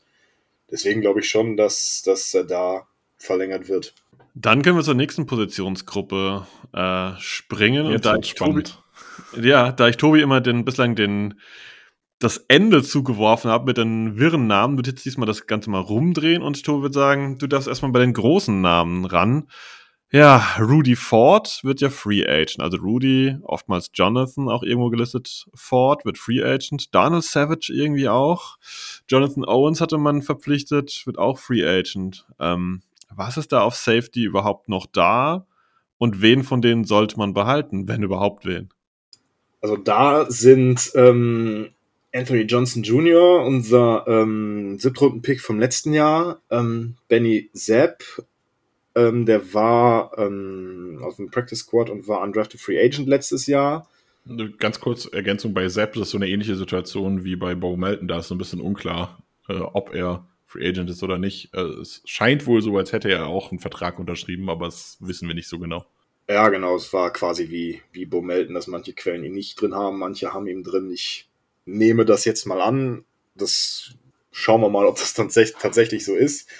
Nichtsdestotrotz sollte Sepp jetzt nicht unser Starting Safety sein, meiner Meinung nach. Und ähm, Zane Anderson ist zumindest auch Safety gelistet, ähm, ist aber oder war letztes Jahr eher ein äh, Special Team Guy. Ja, dann kommen wir jetzt so zu der großen Frage, was, was passiert. Ähm, also das, was passiert, dass wir vielleicht wen verlängern, dass wir in der Free Agency einen Veteran holen, dass wir im Drive zuschlagen. Habt ihr, glaube ich, rausgehört. Ähm, die Frage ist jetzt wen. Man könnte dann als Savage verlängern, um dann die, die, das, das Void-Gehalt, was er dann jetzt, ich glaube, in drei Wochen kriegen würde, nochmal zu, noch zu strecken. Ähm, Savage hat letztes Jahr für meine, für meine Begriffe doch überrascht, weil ich nicht so gut mit ihm gerechnet hätte. Ähm, er war jetzt aber auch nicht so gut, dass ich ihm einen Top 10 Safety Vertrag geben würde. Und Jonathan Owens bzw. Rudy Ford waren das alle nicht. Ähm, da wir allerdings zwei Safety-Positionen besetzen müssen und die nicht wirklich adäquat gut besetzt sind, kann ich mir vorstellen, dass wir einen von den dreien halten und die andere über Free Agency Draft bedienen. Wen man dann letztendlich hält, kommt dann wahrscheinlich auch ein bisschen aufs, aufs Verhandlungsgeschick, aufs Geld an. Ähm, und vor allem natürlich auch noch auf unseren neuen Defensive Coordinator Heffley, wen er dann da sieht oder haben möchte. Persönlich, ja, würde ich fast sogar Savage nehmen. Seine Verletzungsangelegenheiten spielen natürlich auch noch mit rein, aber das hält sich dann, dann die Waage. Ich würde am liebsten würde ich beide Personen, äh, beide Positionen neu in der Free Agency, einen Veteran und einen frühen Draftpick da rein investieren. Eine sehr lange Antwort für die letzten zwei Sätze, die relevant waren, was du machen würdest. Du würdest neu besetzen. Okay. Nick, würdest du auch neu besetzen? Äh, ja, aber ich finde es schwierig zu sagen, ich möchte so eine, so eine Safety-Position komplett äh, Grund erneuern. Ähm, ich stimme zu, mir hat auch äh, Daniel Savage relativ gut gefallen in der letzten Saison. Ich glaube, er hat sich jetzt auch wieder in so eine solide Rolle ge gebracht. Klar, der wird kein Top-Gehalt kriegen, aber äh, wenn es finanziell machbar ist, ihn zu einem, zu einem reasonable Vertrag zu verlängern, würde ich ihn gerne noch ein, zwei Jahre halten, um so eine solide Basis zu haben, um die ich rumbauen kann.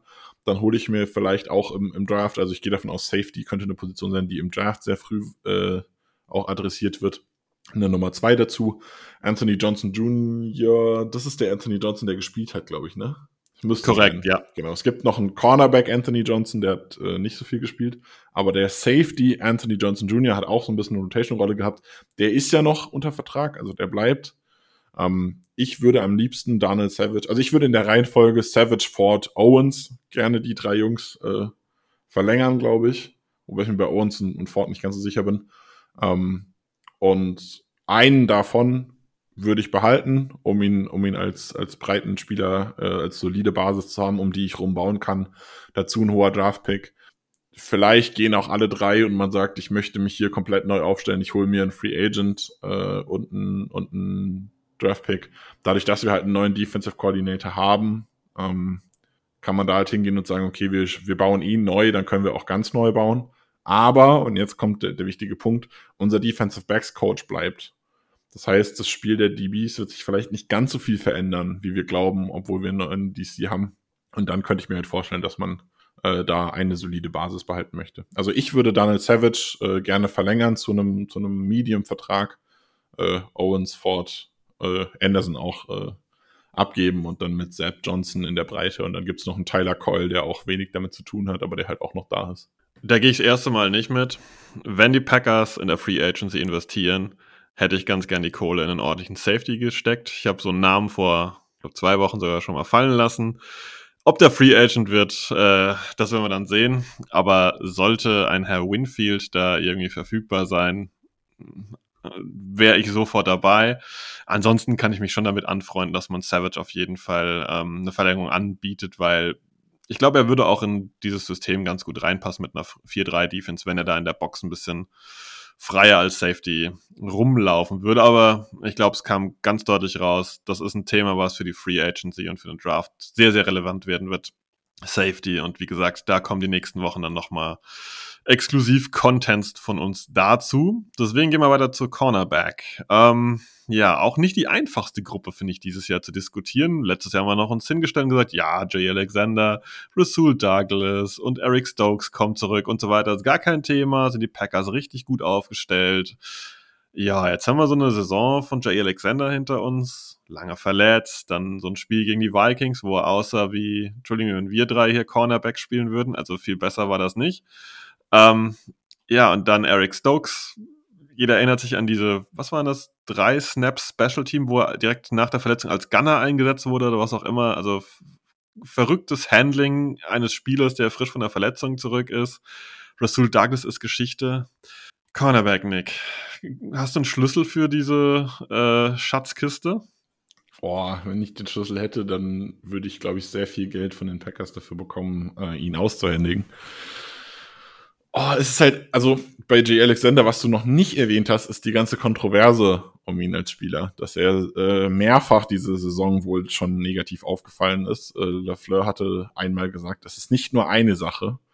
Und zwar wurde er suspendiert, nachdem er sich beim Spiel gegen, oh, ich weiß gar nicht mehr, gegen wen das war. Carolina. Ja, genau, gegen Carolina, weil er da aus der Gegend kommt, hat er sich selbst äh, zum Team-Captain ernannt. Seine, seine Mitspieler haben das gebilligt, die haben das, haben das hingenommen. Ähm, aber es war halt nicht von den Coaches äh, abgestimmt, nicht mit den Coaches abgestimmt, nicht von den Coaches entschieden. Er hat sich da selbst zum Team-Captain gemacht und das geht einfach nicht. Und äh, daraufhin wurde er gesperrt für ein, äh, für ein Spiel, also von den, von den Packers suspendiert für ein Spiel. Ähm, und danach ist auch so ein bisschen Chaos. Also er hat auch so ein bisschen kryptische Tweets jetzt noch zuletzt abgesetzt, wo er sich irgendwie bei den Packers bedankt hat für die Entwicklung oder so. Also es wirkt alles nicht ganz so rund ähm, zwischen Jay Alexander und den Packers. Und da ist dann halt die Frage, kann man sich das erlauben, mit einem Leistungsträger auch, der eine Zeit lang Identifikationsfigur war, ähm, Unmengen an Geld verdient, ähm, mit dem in eine Saison zu gehen, äh, obwohl er keinen Bock auf die Packers hat das, und man, man Stress in der Franchise hat.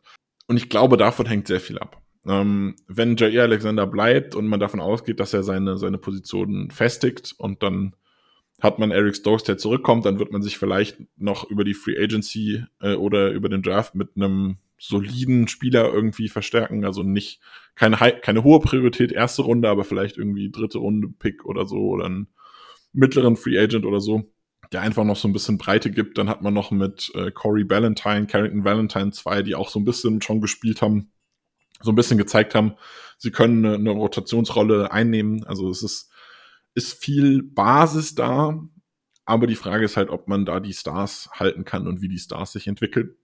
Kommt ein Eric Stokes, Stokes wieder in seine physische, starke Rolle, die ja sein Haupttrade war.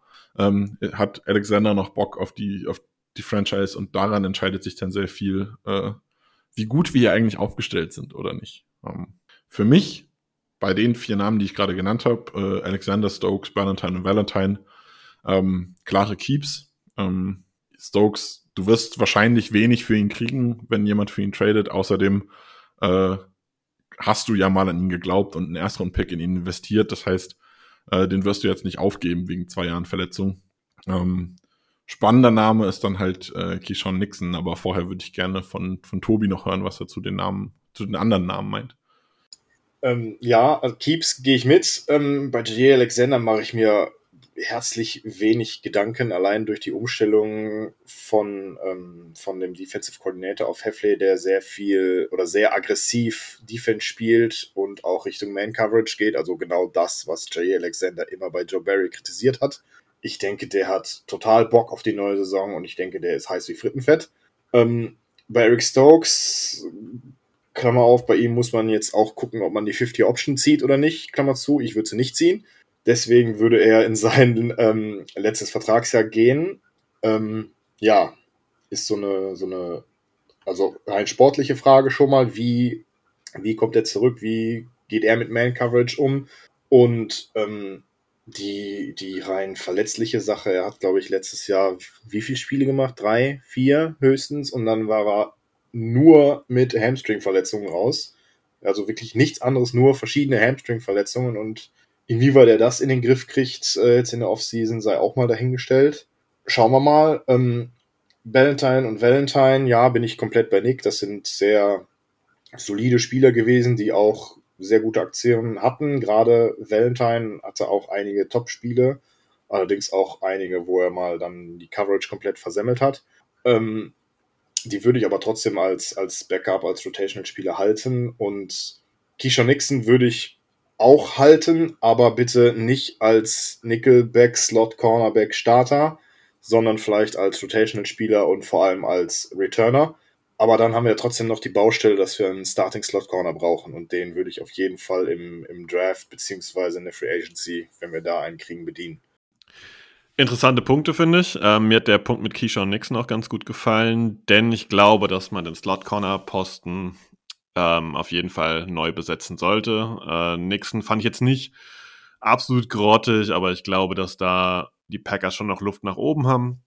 Bei den äh, Stoke-Tags gehe ich auch mit, dass wenn man da, wie Nick gesagt hat, so viel investiert, dass man ihn auf jeden Fall spielen sollte. Ich gehe aber auch bei Tobi mit, zu sagen, naja, die Fifth-Year-Option ziehe ich jetzt vielleicht noch nicht direkt, sondern ähm, ich glaube, die Packers werden in diesem Evaluationsmodus genau dazwischen sein. Sicherlich schon hoffen, dass es am Ende quasi fast ein Fehler ist, die Fifth-Year-Option nicht gezogen zu haben, aber ich glaube, sie werden das Risiko auch scheuen, weil es einfach sonst zu viel Cap auf Dauer bindet. Ähm, es kam bei Nick schon ein bisschen raus, bei Tobi am Ende auch. Das ist nur eine Position, die einen gewissen Need hat. Auch da werden uns die Packers ganz, ganz viel verraten in Free Agency Draft, wie sie selbst die Position und auch die Gesundheit irgendwo von Eric Stokes evaluieren. Weil wenn sie da was tun oder wenn sie im Draft sehr, sehr früh dran gehen, dann wird es ein ganz klares Signal sein, dass es dann Jerry, Jay Alexander plus der neue äh, Cornerback auf Outside ist, Klammer auf, wenn es kein Nickel Corner ist, Klammer zu. Also da werden wir garantiert auch ganz schön viel ähm, ja, rauslesen können. Jetzt kommen so ein paar Kandidaten auf Cornerback, die weiter unten gelistet sind. Wir haben nun Zion Gilbert. Wir haben Anthony Johnson, also nicht der Safety, sondern der Cornerback Anthony Johnson. Die Packers machen uns dieses Jahr mit ihren Namenskombinationen sehr viel Freude. Und wir haben noch Robert Rochelle, äh, der ist Restricted Free Agent. Äh, das ist jemand, der eigentlich im Special Team sehr, sehr performt hat. Ähm, war mal, glaube ein fünftrunden Draftpick der Rams, haben die Packers übernommen und hat sich da, würde ich sagen, schon einigermaßen eingefunden. Ich glaube, das ist jemand, der bei Bisaccia ordentliche Karten hat, Tobi. Ja, genau. Also Gilbert und Anthony Johnson, die sehe ich nicht im Roster nächstes Jahr. Die ähm, durchlaufen vielleicht die Preseason, aber dann beim Roster Cut ist dann auch Ende. Aber Robert Rochelle könnte ich mir schon vorstellen, dass er rein aus Special Team Sicht da einen Punkt hat und ähm, den wird er dann, denke ich, auch für die kommende Saison behalten. Als Cornerback sehe ich ihn eher weniger, als Special Team Spieler sollte er im Roster kommen. Ja, also sehe ich so ähnlich. Ich glaube, Robert Rochelle, also Restricted Free Agent äh, bedeutet, man müsste ihn tendern, das sehe ich nicht. Also ich sehe nicht, dass die, die Packers da einen Tender drauf legen, das ist zu teuer. Aber äh, zum, zum Low-Value-Vertrag auf jeden Fall äh, wichtiger Spieler gewesen. Ich glaube, den kann man, äh, würde man mit Kusshand gerne wiedernehmen, wenn er bleiben möchte. Mit Kusshand gerne wiedernehmen. Das ist, äh, das ist ja eine, eine Überleitung des Todes für mich. Richtung Special Team, weil wir kommen natürlich zu Anders Carlson, unserem Kicker. Die Packers haben schon was getan. Äh, Jack Podlesny, äh, einen Kicker haben sie schon als Competition geholt und ich glaube, das ist der erste Wink, dass äh, man hier Anders Carlson vielleicht nicht mit Kusshand wieder zurückwünscht, sondern hier ein bisschen Druck macht, bevor man ihm für die neue Saison ein Küsschen auf die Hand drückt, richtig, Nick? Ja, äh, Jack Podlesny, da, da, da, da kämpft mein Herz, war ein Georgia-Spieler, da ist sehr viel Liebe da, war aber zuletzt auch bei den Vikings, also sehr wenig Liebe da. Ähm, nein, also ist halt ein Kicker für die Breite, den man ausprobiert. Ähm, Anders Carlson, es ist halt, es war so ein bisschen wie erwartet. Also er hat Anfang der Saison mich so ein bisschen überrascht, tatsächlich eher im Positiven, hat ja lange eine gute Serie gehabt. Aber man ist dann eigentlich Anders Carlson hatte man geholt, weil man gesagt hat, der weiß, wie man in, in kalten Regionen kickt. Da wird die Zeit sein, wo er dann äh, glänzen kann, wo andere Probleme haben in Green Bay. Ja, und wer hat's verkackt in den kalten Zeiten? Ja, halt auch er. Also, das ist ein bisschen, ein bisschen schwierig. Also, ich würde behaupten, man, es ist kein Cut-Kandidat, der bleibt jetzt halt und wenn es ein, wenn man einen Kicker findet, der besser ist, dann wird man ihn gehen lassen. Aber man muss diesen besseren Kicker halt auch erstmal finden und dann ist halt Bisakshi ja, glaube ich, auch immer noch großer Fan von ihm, weil es der Bruder seines Lieblingskickers, der Raiders ist. Ähm, ich glaube, das ist schwer. Ich gehe davon aus, dass er auch nächste Saison für uns kickt, auch wenn uns das alle nicht so glücklich machen wird. Oh, was heißt nicht so glücklich? Im Endeffekt war Carlson besser als Mason Crosby in seinem ersten Jahr, von daher ähm, schauen wir mal. Aber ähm, dass man da mit äh, Podlesny jemanden geholt hat als, als, als Konkurrenz, als Competition, ist sehr richtig für mich. Und ähm, wenn ich mich an, an die Trainingscamp von Carlson letztes Jahr erinnere, die waren jetzt auch nicht so dolle. Ähm, inwieweit da Konkurrenz ihm hilft, müssen wir sehen. Der Saisonbeginn von Carlson war, war sehr stark. Ich glaube, er war in den ersten sieben Wochen durchgehend perfekt. Danach halt nicht mehr, wurde es auch kälter. Ähm, schauen wir mal, inwieweit er er das jetzt, jetzt steigern kann. Aber wenn er sich dann im Trainingcamp durchsetzt, dann sehe ich auch keinen Grund, warum er nicht die Kicks für uns machen sollte nächstes Jahr oder nächste Saison. Darf ich mich aus dem Fenster lehnen und sagen, dass aber die Situation stand jetzt so ist, dass die Packers jederzeit vielleicht gewillt sind auf einen Kicker, der ein bisschen unverhofft frei wird, da drauf zu springen, dass wenn, wir kennen das ja immer wieder, dass irgendwie ein Team XY Kicker ja, Z spontan entlässt, dass dann die Packers da schon sehr, sehr interessiert sein werden und dass das immer so ein bisschen ein Reibungspunkt bleibt, bis sich halt entweder Carlson stabilisiert oder halt abgelöst wird. Auf ja, jeden das, Fall. Das, das sehe ich durchaus, aber wenn, dann würde er Podlesny dann gehen und dann der Kicker Z mit Carlson in die Competition gehen. Ich meine sogar eher im Saisonverlauf, dass wenn Carlson die ersten drei Wochen nicht solide kickt, dass dann auch in der Saison Switch kommt, weil das kann ich mir nächstes Jahr vorstellen. Ich meine, am Ende hat, ich glaube, Lafleur war es gesagt, sie hatten keine bessere, oder anders, Carlson war ihre beste Option am Ende. Das war jetzt nicht ein positives Voting, sondern einfach nur, na gut, er war halt der, der Beste, der noch da war. Und ich glaube, sobald die Packers das Gefühl haben, dass was Besseres da ist, dann könnten die schon die Reißleine ziehen. Auf jeden Auf Fall. Jeden Stay tuned für den Draft Scouting Artikel. Ist das eine Bewerbung, Nick? Ach, vielleicht. Ist das nicht jährlich mein Baby gewesen? Ach, also, keine Ahnung. Könnte mir halt schon vorstellen, dass man tatsächlich wieder einen sechste Pick irgendwie in einen Kicker investiert dieses Jahr. Äh, machen die Packer ja. Packers ja immer mal wieder mit einem späten Pick. Ähm, den, äh, die Special Teams nochmal irgendwie verstärken, wenn man glaubt, okay, da ist gerade sonst nichts, was wir, was wir mit Value holen können. Vielleicht kommt da dann tatsächlich ein Kicker. Ähm, ja, mal sehen. Vor allem, und das muss man dazu sagen, weil ja die anderen Special Teams Positionen sehr gut besetzt sind eigentlich. Auch wieder eine wunderbare Überleitung. Long Snapper haben wir letztes Jahr den ähm, Longsnapper der äh, Rams verpflichtet, Matt Orzak, hatten dem, glaube ich, auch einen Dreijahresvertrag gegeben, haben den dann witzigerweise ja gecuttet und dann wieder auf den Roster geholt. Also der Vertrag ist trotzdem immer, glaube ich, noch am Laufen. Ähm, und wir haben einen Panther geholt, äh, der mir persönlich sehr gut gefallen hat, ähm, von UC Davis, Daniel Wellen. Äh, wird manchmal auch, warum auch immer, die Amis sprechen in Whelan aus, aber er ist ihre und das ist ein ganz klares Wellen eigentlich. Also das ist wieder denen ihre Ignoranz. Sie sprechen es aus, wie sie es ganz gerne hätten, hat aber keine zwei E. Macht eigentlich keinen Sinn, aber ist auch wurscht. Ähm, der hat dann Pat O'Donnell geschlagen und aus meiner Sicht haben die beide sich bewährt. So, solider Longsnapper und vor allem, ich finde Wellen richtig guter Panther. Also der, ich habe kaum einen miesen Punt gesehen und ich glaube, es ist noch ein bisschen Luft nach oben, dass ich noch öfter mal kurz vor der Endzone dann pinnen kann, aber ähm, aus meiner Sicht die beste ähm, Panther-Performance der letzten fünf Jahre locker. Ja, also schließe ich mich an äh, mit Daniel Wallen. Der ist äh, jetzt Free Agent, aber er ist ein Exclusive Rights Free Agent. Das heißt, äh, wieder das Thema, die Packers können ihn zum Minimumgehalt äh, in Green Bay halten. Das wird zu 100% sicher passieren. Vielleicht holt man nochmal Competition dazu, äh, um einfach um zu schauen, auch äh, ähnlich wie Sebastian es gerade gesagt hatte beim Kicker, man schaut halt mal, was, was so frei wird und, und holt dann jemanden rein. Aber ich bin mir relativ sicher, Wallen äh, hat aktuell einen sehr guten Stand in der Franchise und wird wahrscheinlich äh, auch der Panther der nächsten Saison sein. Selbiges beim Longsnapper. Ähm, er hat jetzt nicht die Welt geblockt, aber es ist auch für einen Longsnapper schwierig, super positiv aufzufallen. Das Positive an ihm ist, dass er nicht oder nur, ich erinnere mich an, glaube ich, zwei Momente, wo er negativ aufgefallen ist, was schon deutlich weniger ist als all die Jahre davor. Ähm, und viel Geld könnte man hier nicht sparen. Also man könnte er kriegt äh, 1,1 Millionen Base Salary, vielleicht könnte man da irgendwie 200, 300.000 äh, abgreifen, wenn man den ersetzt, aber ich war sehr zufrieden mit ihm und ich, äh, Long Snapper ist eine Position, wo ich wahrscheinlich irrational überkritisch bin. Ähm, und es würde mich sehr freuen, wenn er bleibt und es würde mich auch wundern, wenn er es nicht tut. Also äh, Matt Orsech ist wirklich endlich mal eine solide Basis auf Long Snapper. Ja, da kann ich euch nur komplett zustimmen. Das sind zwei Positionen, bei denen es kein Gerede gab, Gott sei Dank kein Gerede gab. Und wenn man über Special Teamer nicht viel spricht, ist das tendenziell immer was Gutes. Deswegen hoffe ich mir, dass beide ohne große Probleme nächstes Jahr bei uns bleiben.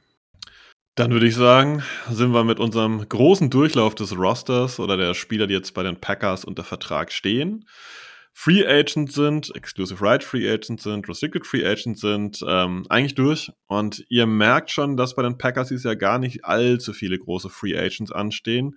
Dennoch ähm, haben die Packers dieses Jahr ein bisschen Spiel. Wir hatten das letzte Woche erwähnt, 50 Millionen könnten sie an Cap frei machen, um damit in der Free Agency zu agieren.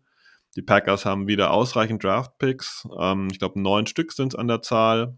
Sind auch will, gewillt, da entsprechend ein bisschen äh, zu agieren. Und ich würde sagen, wir machen heute einen Deckel drauf und sagen, Draft, Free Agency Content, was wir brauchen in nächster Zeit aus unserer Sicht, kriegt ihr garantiert mit, weil wir sind da jetzt an den Themen dran. Ich danke für eure Zeit, äh, Tobi und Nick, und ich bin schon mal raus mit einem Go Pack Go. Ja, danke, danke fürs Zuhören. Ich freue mich auf die nächste Zeit. Das wird nicht langweilig. Danke fürs Zuhören. Go Pack Go. Ja, ich finde es schön, dass wir mal äh, in der Offseason gehen und nicht uns fragen, wie die Packers jetzt eigentlich noch unter den Cap kommen. Das macht sehr, sehr glücklich und ein entspanntes Leben. Äh, hatte viel Spaß wieder heute. Bedanke mich auch bei euch beiden äh, fürs Mitmachen und bis zum nächsten Mal. Go Pack Go.